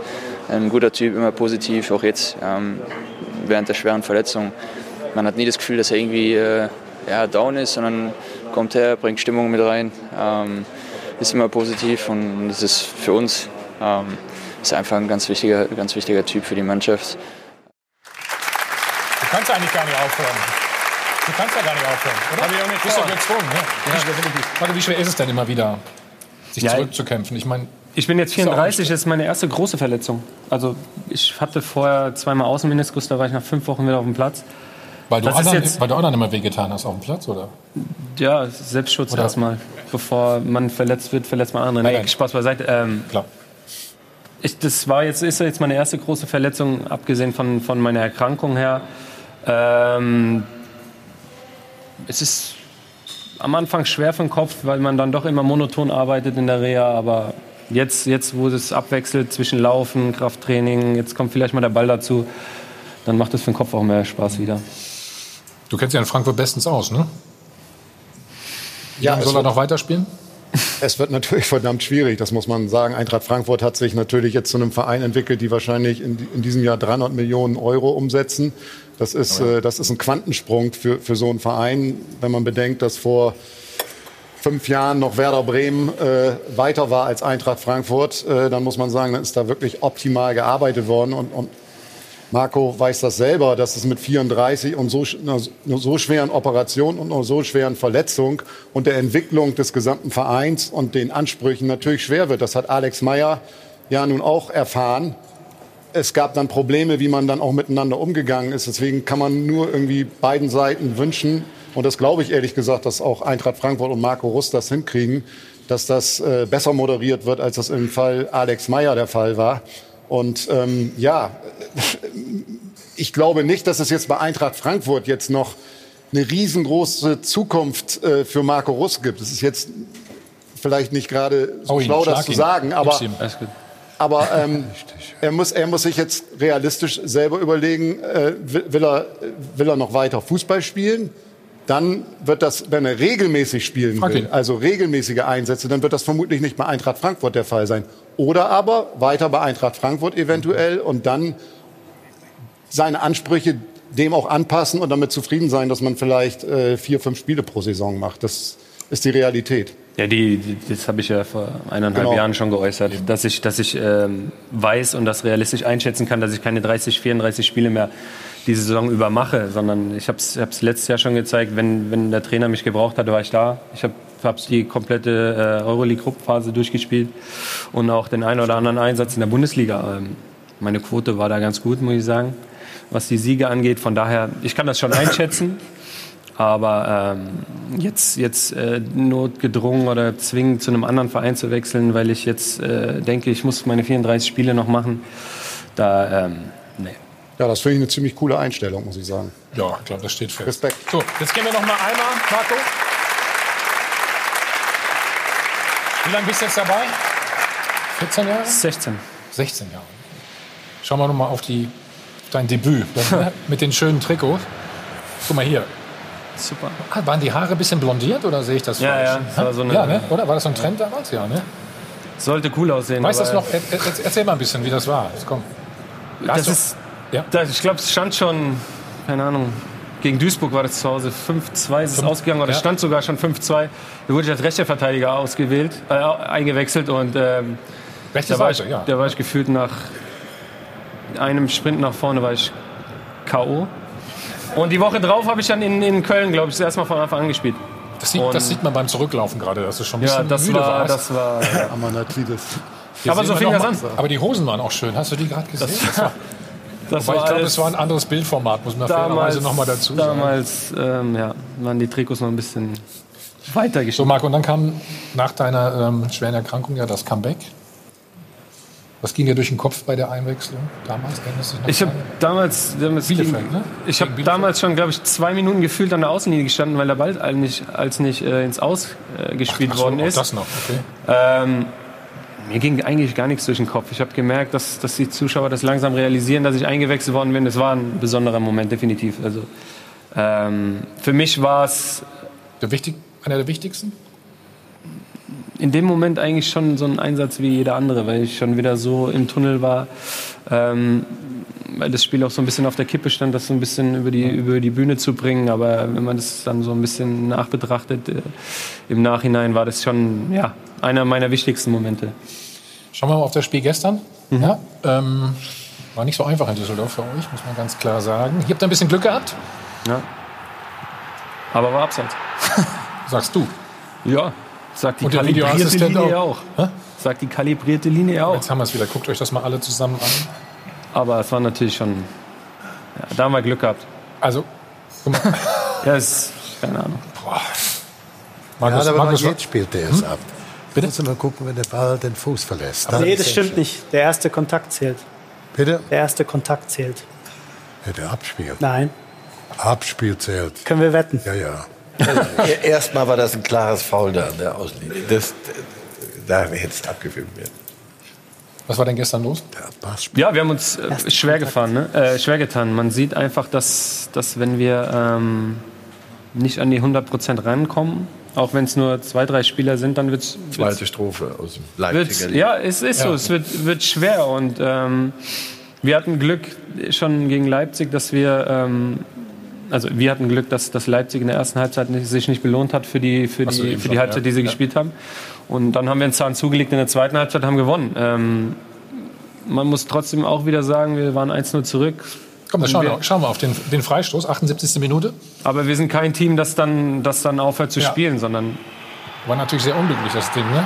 Ja, Danny dreht sich ein bisschen komisch weg. Ich glaube, Philipp auch. Also wenn sie beide, ich sag jetzt mal, Bisschen ist gut. hochspringen und, und ähm, Also die Mitte solltest du nicht aufmachen. Komm, Ja, wir definitiv nicht. Guck mal, hier sieht man es ja nochmal gut. Ne? wie gesagt, drehen sich beide weg, wenn sie und dann wird er noch abgefälscht durch das Abdrehen. Also ja, ein bisschen Ja, und weißt du, wen wir gefragt haben dazu? wahrscheinlich Trabo. Ja, dein Torwart. Ja. Hören wir mal rein. Sie sprechen das Gegentor an, das sah so ein bisschen so aus, dass in ihrer Mauer sich ein Spieler wegdreht. Äh, Wenn er sich nicht wegdreht, kriegt er den, glaube ich, einfach ins Gesicht. Ähm, Muss man das vorhalten oder ist das eine natürliche Reaktion? Naja, die Mauer ist dafür da, um äh, genau das zu verhindern. Also wenn man äh, dann die Mauer aufmacht, äh, dann braucht es auch keine Stellen, weil dann hat es den Zweck nicht erfüllt. Von daher, ja, ich will ihm persönlich keinen Vorwurf machen, aber es ist halt eine Situation, die man hätte besser klären können müssen. Ja, ich glaube, das können wir so stehen lassen. Da brauchen wir nicht weiter drüber Nee, diskutieren. Dann noch der Ausgleich. Da war es wieder gut, dass es den Videobeweis gibt. Marco, oder? Ja, ich frage mich auch, was da überprüft worden ist. Also Der, der Assistent hat abseits gewunken. von, von Silva oder von, von ich habe ich hab das, gar nicht- ich pass hab das gar nicht verstanden, dass er die, die Fahne hebt. Ja, wir auch nicht, aber er hat sie gehoben. Wir sehen es. Guck mal, er steht eigentlich gut. Weil das war, ja. Vor allem steht, steht von, von, dem, von dem Düsseldorf war ja der Fuß genau auf der Linie und Silva war ja hinter der Linie noch. Von daher, und er steht eigentlich super auf der Höhe. Ähm, ja, aber das zeugt auch wieder von der Moral, die wir haben. Ne? Also davor hatte, hatte André noch eine Kopfballchance, die er hätte besser platzieren können. Dann wäre vielleicht da schon der Ausgleich gefallen. Aber wir machen einfach so lange weiter, bis, bis der Schiri abpfeift. Und gestern hat sich's ausgezahlt, wieder mit einem Tor von. Nein, das war keine Phrase. Das ist hart an der Grenze, würde ich sagen. Ähm, Wir machen weiter, bis der Schiri abpfeift, oder? Ein Spiel geht 90 Minuten, das wäre eine Phrase. Ja, das komm. wäre eine. Da hat er ja nicht gesagt. Ach so, hat er Hat er nicht gesagt. Er war nah dran. Er. Von daher, Timmy hat uns jetzt ähm, zweimal schon den, Ja, den ne? Hintern gerettet, in, in Hoffenheim mit dem Kopfball und jetzt gestern wieder und er hat auch andere Qualitäten. Mhm. Welche Richtung geht's denn jetzt? Am Ende der Hinrunde habt ihr ziemlich kaputt gewirkt, ne? Ja, ich Jetzt glaube habt ihr schon. wieder mehr also- Frische, logischerweise. Ja, man sieht schon, dass uns die, die, die Winterpause extrem gut getan hat. Ne? Also Spieler wie Philipp, Danny, die konnten echt mal durchschnaufen. Die haben ein bisschen, ein bisschen überspielt gewirkt, was mit, keine Ahnung, wie viele Spiele wir hatten, 37 oder so bis zur Winterpause gefühlt. Ähm, man sieht schon, dass wir, dass wir vom Kopf her auch schon wieder ganz anders, ganz, ganz anders frisch sind und ähm, ich denke, das hat uns gut getan. Nichtsdestotrotz sind wir immer noch in drei Wettbewerben drin. Die Spiele werden äh, aktuell noch nicht weniger.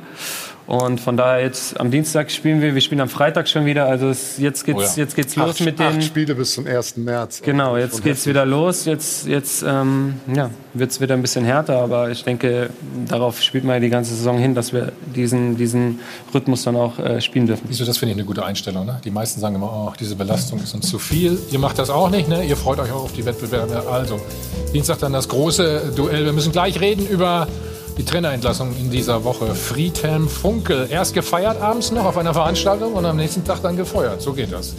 Oder so geht es eben auch nicht. Sie können noch 100.000 Euro gewinnen. Wir sind gleich wieder da. Viel Glück.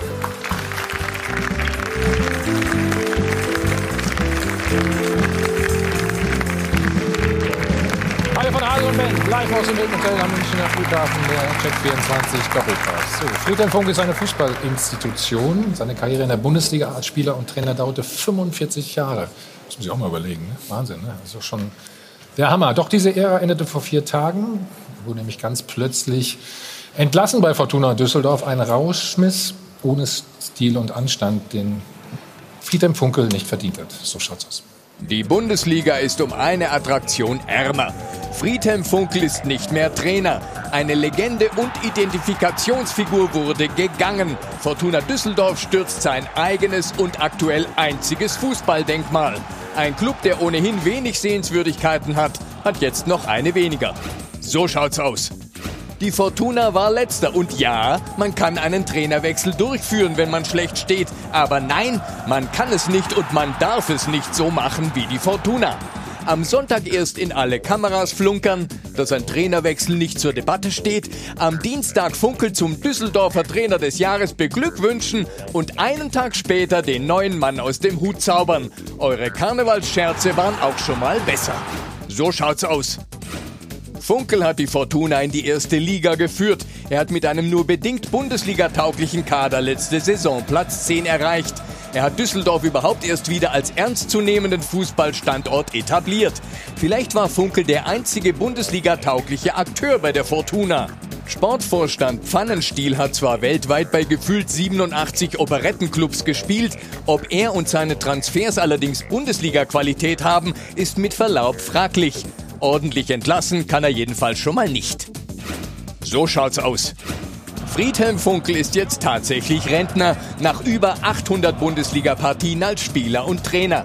Und anstatt so einen Mann in Düsseldorf dankbar und anständig zu verabschieden, wird er zwischen Tür und Angel einfach rausgeschmissen.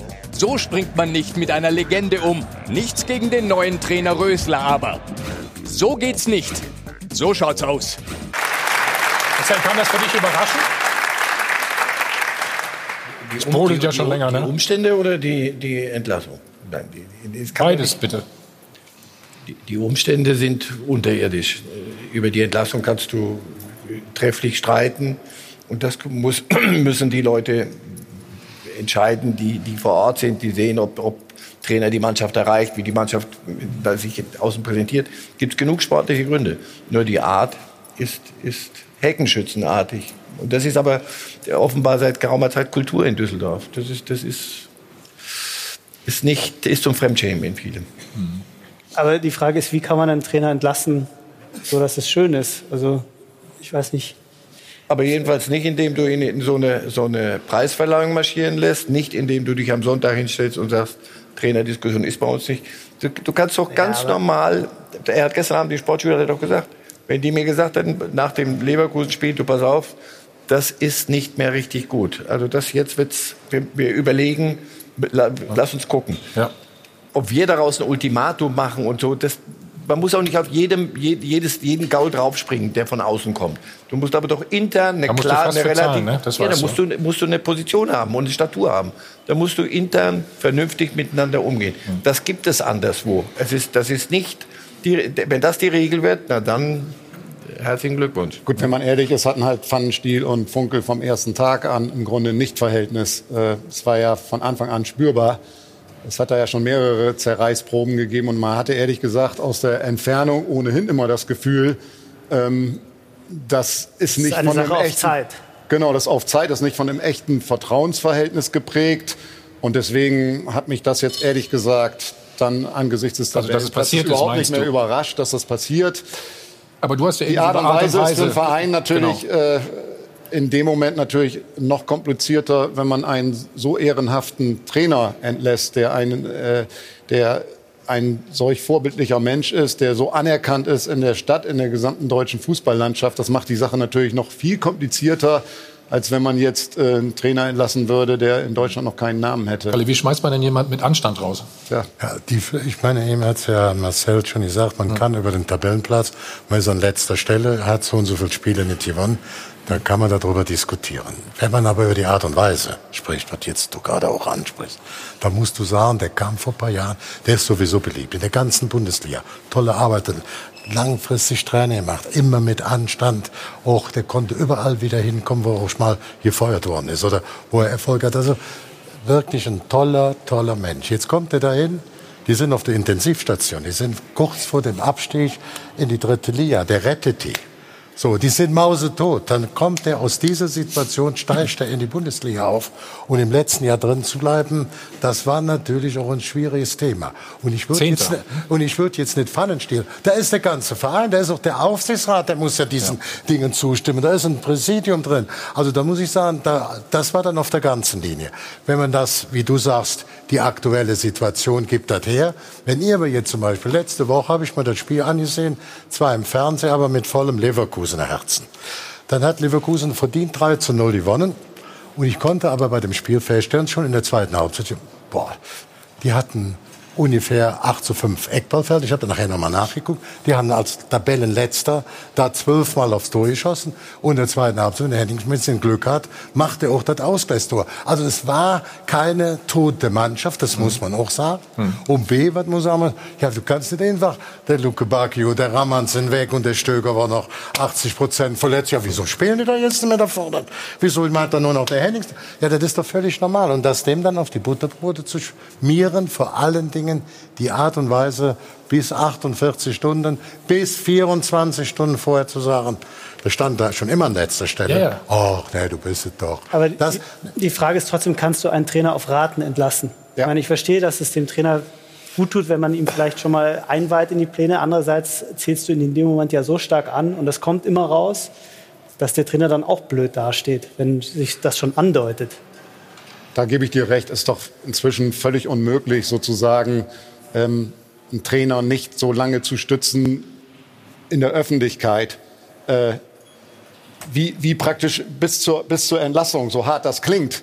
Aber vorher, auch im internen Gespräch, Trainer ist sowieso unglaublich einsam, äh, wenn, der, wenn die Mannschaft auf Platz 18 steht. Ähm, da muss man den Trainer zumindest äh, intern weiter stützen und kann ihm nicht sagen, pass mal auf, äh, wenn das nächste Spiel jetzt auch noch schief läuft, dann bist du aber weg. Also das, glaube ich, stellen wir uns ein bisschen zu einfach vor. Ich glaube, das ist nicht möglich. Aber scheinbar hat er es ja auch nicht erwartet, ne?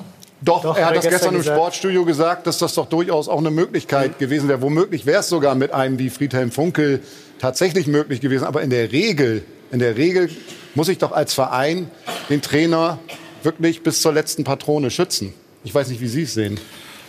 Ja, also für mich ist es halt immer so, dass man halt offen miteinander umgehen muss. Und, und ähm, du hast ja als Sportdirektor und Trainer, da arbeitest du ja sehr eng zusammen. Und ich, ich fahre den Weg halt immer offen und ehrlich dann umzugehen. Mhm.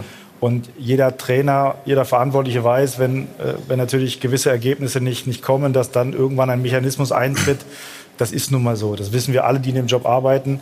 Ähm, für mich, ist, ich fahre es halt so, dass ich halt immer sehr, sehr eng auch äh, mit dem Trainer bin und immer ehrlich bin mit dem Trainer. Ich sage auch dem Trainer, dass ich mich mit anderen Trainern treffe in der Zeit, wo Ja. ich, wo ich äh, halt keinen Druck habe, wo ich einfach ein lockeres Gespräch. Wann war das mal? Paderborn oder wo? Ja, äh, generell, ja, ja. Also es ist so, dass ich mich immer, immer mit anderen Trainern äh, auch getroffen habe, einfach um mich auszutauschen in den Phasen, wo ich keinen Druck habe, weil sonst ist es ja immer so eine Art so. Bewerbungsgespräch und so eine Mhm. Sachen. Das heißt, es ist immer so, dass, dass man natürlich immer auch als Verein vorbereitet. Das wissen doch alle Beteiligten auch und als Trainer auch. Und ähm, äh, ich versuche das halt immer offen, offen auch ähm, zu kommunizieren. Es ist natürlich, geht mit zum Trainer des Jahres da gewesen. Natürlich In ist das- Düsseldorf. in Düsseldorf.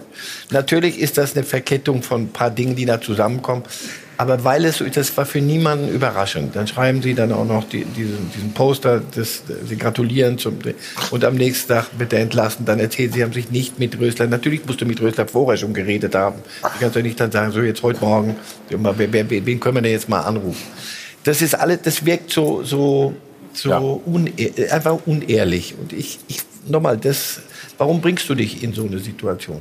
Plus, es hat natürlich in Düsseldorf eine Geschichte, der Aufsichtsrat und der Tat, ist ja nicht nur Pfannenstiel. Die, die, die Heckenschießerei läuft ja da seit, seit ge- geraumer Zeit. Es sind viele Eitelkeiten. Sie wollen Erstligaklub sein, da musst du dich auch wie ein Erstligaklub benehmen, sonst wird's schwierig. Also wir hatten Lutz van der Schiel auch gefragt, ob er sich äußern wollte oder möchte. Hat er gesagt, nein, möchte er nicht. Es hatten aber auch schon größere Vereine Probleme damit, einen Trainer Ja. weiter zu beschäftigen, wo man eigentlich das Gefühl hat, das funktioniert nicht. Eine, einer dieser Vereine ist nicht weit weg von hier, der dann aber gewinnt und man dann trotzdem irgendwie an dem Trainer festhält, obwohl eigentlich jeder weiß, man ist unzufrieden. Und ich glaube, genau das ist letztes Jahr auch passiert. Weil, wie Jan das sagt, es war von Anfang an eigentlich klar, dass äh, Friedem Funkel und äh, Lutz Pfannstiel und wahrscheinlich auch noch andere Mitglieder im Vorstand nicht 100 Prozent in allen Dingen zusammen waren. Aber dann gewinnt er halt. Und was machst du dann als Verein? Also es ist nicht so leicht. Ja, du kannst ja sagen, selbst das, was du im Winter machst, jetzt ganz nüchtern siehst. Ich habe ihm gesagt, Luke Bacchio, Rahman, die fehlen natürlich. Und da kann er ja nicht alleine für, auch nicht der Verein. Sie konnten nicht halten. Es waren Klauseln drin, die hatten nicht viel Kohle. Also hatte auch die Vereinsführung keine Möglichkeit, die zu halten. Wenn du dann in der Situation als Tabellenletzter sagst, oh, heute haben wir den Vertrag verlängert, aber der wird nur gültig, wenn wir drin bleiben. Das ist ja auch schon, ja, da musst du jetzt sagen, der Vertrag ist verlängert worden. ne? Also beim Tabellenletzten, bei der gesamten Situation ist das ja auch irgendwie ein faules Ei. Was du anfangs gesagt hast, die Tabellensituation, dass du Letzter stehst so, und dann zu so einer Entscheidung kommen musst, oder wirst, das ist ja eine ganz andere Frage. Wir sehen es im Grunde im Moment bei Werder Bremen, wo halt ein ganz anderes Vertrauensverhältnis zwischen äh, Sportchef, ähm, zwischen Aufsichtsratschef Marco Bode, Sportchef Baumann und Trainer Trainer. Krofeld herrscht, wo wirklich ein echtes Vertrauensverhältnis herrscht über ein gewachsenes, was halt bei Funkel, Pfannenstiel, Vorstand, Aufsichtsrat Düsseldorf überhaupt nicht der Fall war. Und da bin ich mir sicher, wenn es denn so weit kommen sollte, was ich Werder Bremen nicht unbedingt empfehlen würde, dann würde das auf eine andere Art und Weise geschehen. Ich, eben, bei der umgekehrte darfst du ja auch sagen, ich hoffe, dass sie in Bremen und gehe davon aus, dass sie sich nicht hier hinsetzt oder sonst irgendwo hinsetzt und das nach außen kommuniziert, aber dass sie untereinander sitzen und sagen, zu, auch zu Kofeld, pass auf, du weißt, wie wir dich schätzen. Nur wenn, wenn irgendwann der Moment kommt und uns gar nichts mehr einfällt und es nur darum, wirklich darum geht, selbst wenn es sportlich, also mit, über Trainingsinhalte etc., aber wenn du merkst, wir müssen irgendeinen Reiz setzen, sonst geht's einfach runter. Oder wir entscheiden gemeinsam, wir gehen gemeinsam in die zweite Liga, können wir uns das leisten. Aber so Gespräche kannst du doch unter erwachsenen Menschen offen führen. Absolut, in Bremen ist das möglich, in Düsseldorf war das halt nicht möglich. Und, ähm, Dann spricht's gegen die Kultur da. Solche Gespräche hat es in Freiburg gegeben mit Streich und die sind gemeinsam abgestiegen und wieder aufgestiegen. Solche Gespräche hat es mit Klopp in Mainz gegeben. Die Mannschaft Mhm. ist abgestiegen, ist wieder aufgestiegen. Solche Gespräche sollten doch vielleicht auch in Also, Bremen möglich Frieder sein. Funkel hat dich zum Profi gemacht. Ne? Was zeichnet ihn aus?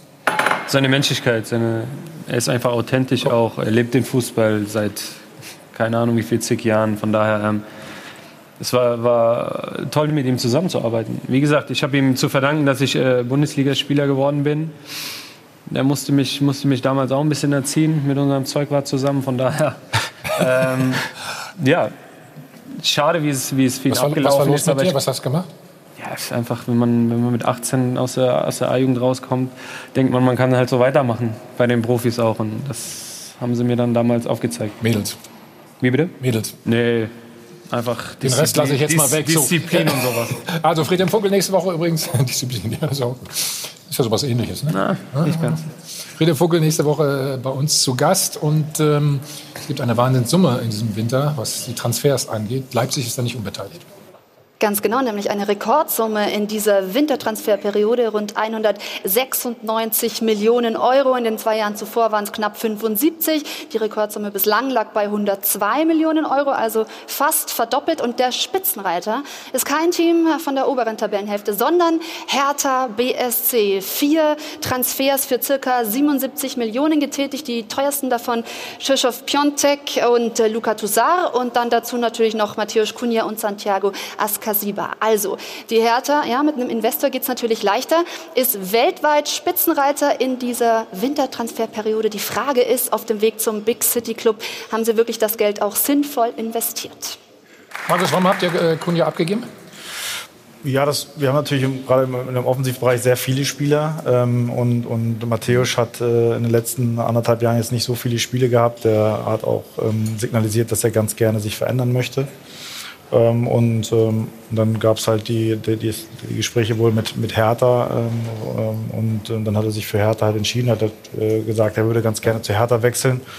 Und dann haben wir eine Möglichkeit gefunden. Ähm, und somit ist er jetzt, ist er jetzt, Sieht sehr zufrieden aus. Ist er jetzt bei, bei Hertha BSC Berlin. Da haben wir ein bisschen Geld eingenommen. Setzt er sich da durch?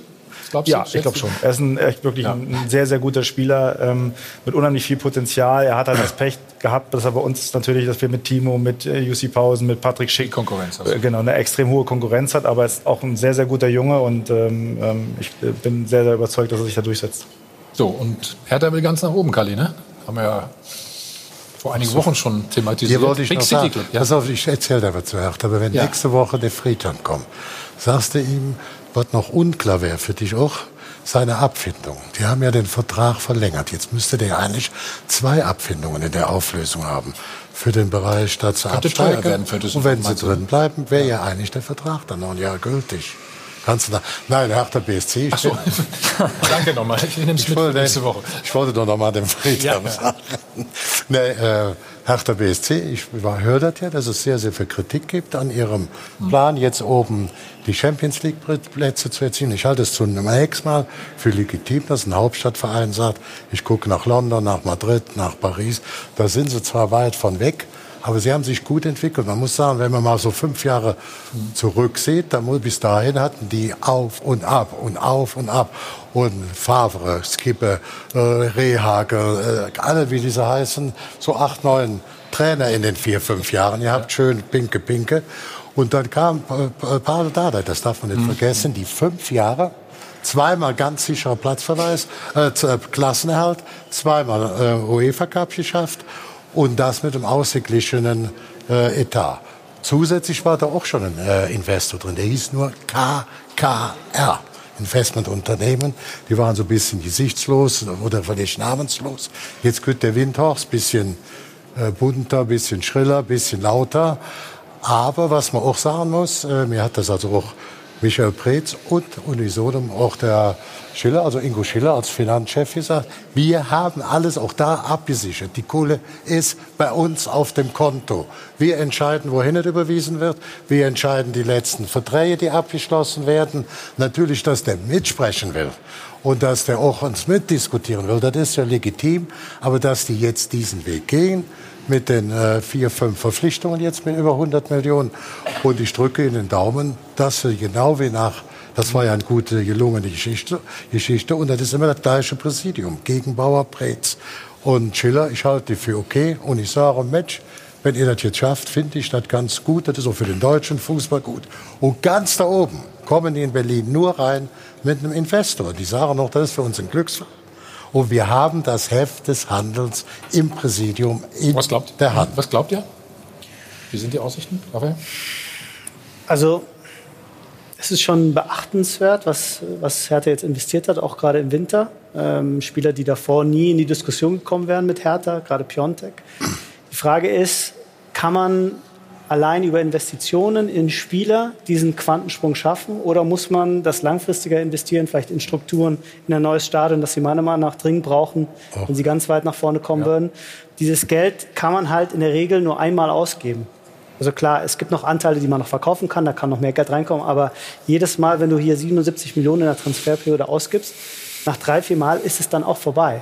Und da bin ich mir nicht so ganz sicher, Ob das Ob es so schnell geht, meinst du auch? Oder? ob es so schnell geht und ob da die Nachhaltigkeit da ist. Also da habe ich noch so leichte Zweifel. Also dann schauen wir gleich nochmal, der große Pokalkracher. Ne? Eintracht gegen Leipzig. Also da sind wir sehr gespannt. Nach uns wie immer Bundesliga pur Landstein. Schon mal ein kleiner Vorgeschmack.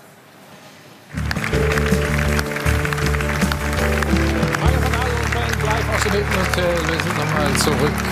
Check 24 Doppers haben kurz über Hertha gesprochen. Ist da Konkurrenz für euch? Hertha? In Sicht, ja? Bitte wer? Ja, Hertha, Entschuldigung. Äh, Schon mal gehört? Ja, also, natürlich ist äh, äh, ich meine, wir haben sehr viel Du kannst Geld auch Nein jetzt. sagen. Wir haben, nein, nein, die haben schon sehr viel Geld, klar, und die haben jetzt auch äh, sich gut verstärkt. Ähm, gut, muss man sehen letztendlich, äh, wie, wie sie das jetzt in Zukunft dann machen. Also eine gute Mannschaft, keine Frage, aber ähm, ich glaube, momentan ist noch ein kleiner Unterschied da. Eigentlich wolltest du doch sagen, wir glauben sowieso an uns, oder? Natürlich, wir glauben immer an uns. Klar, also ich meine, wir arbeiten auch hart dafür. Also von daher ähm, wäre wär schlimm, wenn wir nicht überzeugt sind von dem, was wir tun. Gut, ich schmeiß mal rein. Ich habe das ja gesagt jetzt. Ne? So. Und deswegen ist ja Pokalwochenende, äh, Pokalwochenende sag ich schon, Pokalwoche. Also viele spannende Spiele. Ja, sehr schön, dass du gerade noch das Phrasenschwein gefüttert hast, Thomas, denn ich will es nicht versäumen, an dieser Stelle auch für zahlreiche Spenden wieder zu danken. Check24 verdoppelt wie immer natürlich auch in dieser Sendung ihre Spenden. Und jetzt kommen wir zum Pokal auf Sport 1. Wir freuen uns natürlich schon wieder riesig. Am Dienstag der große Kracher Eintracht gegen Leipzig und wir haben das volle Programm für Sie. Morgen geht's schon los mit Pokalfieber und dann am Dienstag ab 17.30 Uhr unsere Live-Übertragung und die Highlights sehen Sie dann auf allen unseren Kanälen online und natürlich in der neuen App. Die können Sie auch direkt runterladen. Wenn Sie es noch nicht gemacht haben, übersichtlicher, einfacher, schneller. Also das ist mein Tipp an Sie. Und in der Bundesliga sind die beiden Teams ja schon vor kurzem gegenübergestanden, am 19. Spieltag, um ganz genau zu sein. Und da hat die Eintracht dieses Duell schon mal für sich entschieden mit einem 2 zu 0 gegen Leipzig. Und ja, Pokal, da war doch auch was. Marco Russ hat den Pokal ja gewonnen. 2018 mit dem Sieg gegen die Bayern in Berlin. Und ich glaube, Marco, du hast dir den Pokal auch auf dem Körper verewigt. Wo dieses Tattoo ist, vielleicht kannst du es uns zeigen, aber zumindest kannst du es uns sagen. Wo? Zu früh am Morgen. Ist, ist es nicht jugendfrei oder was? Die Stelle schon, aber das, was ich dafür machen muss, ist nicht jugendfrei. Die Hose Ah. Ich wollte jetzt nicht die Hose runter machen hier live. Ich dachte, das wäre hier an der Wade. ne? Nein, da hätte ich die Hose hochgekrempelt. Ach so, okay, dann war das eine falsche Information. Wie geht's Ja. aus? Ja, wir wollen. Wir Sei wollen mal mutig, komm. Nee, wir wollen schon gewinnen, ist ja klar. Also ähm, wir wissen natürlich, dass es schwierig ist äh, in Frankfurt, aber ähm, unser Ziel ist ganz klar weiterzukommen. Du hast ja gesagt, ihr wollt ins Finale auch gewinnen. Ähm, wo ist dann dein Tattoo demnächst zu sehen? Von was jetzt? Ja, vom Pokalsieg dann. Lass uns erstmal Frankfurt spielen. Also wir haben, äh, es wird ein schwieriges Spiel und äh, Aber wenn es so käme. ja, aber das, das, da ist noch ein bisschen, bisschen Zeit ins Land, von daher machen wir noch nicht so wirklich Gedanken darüber. Und warum schlagt ihr Leipzig zum zweiten Mal?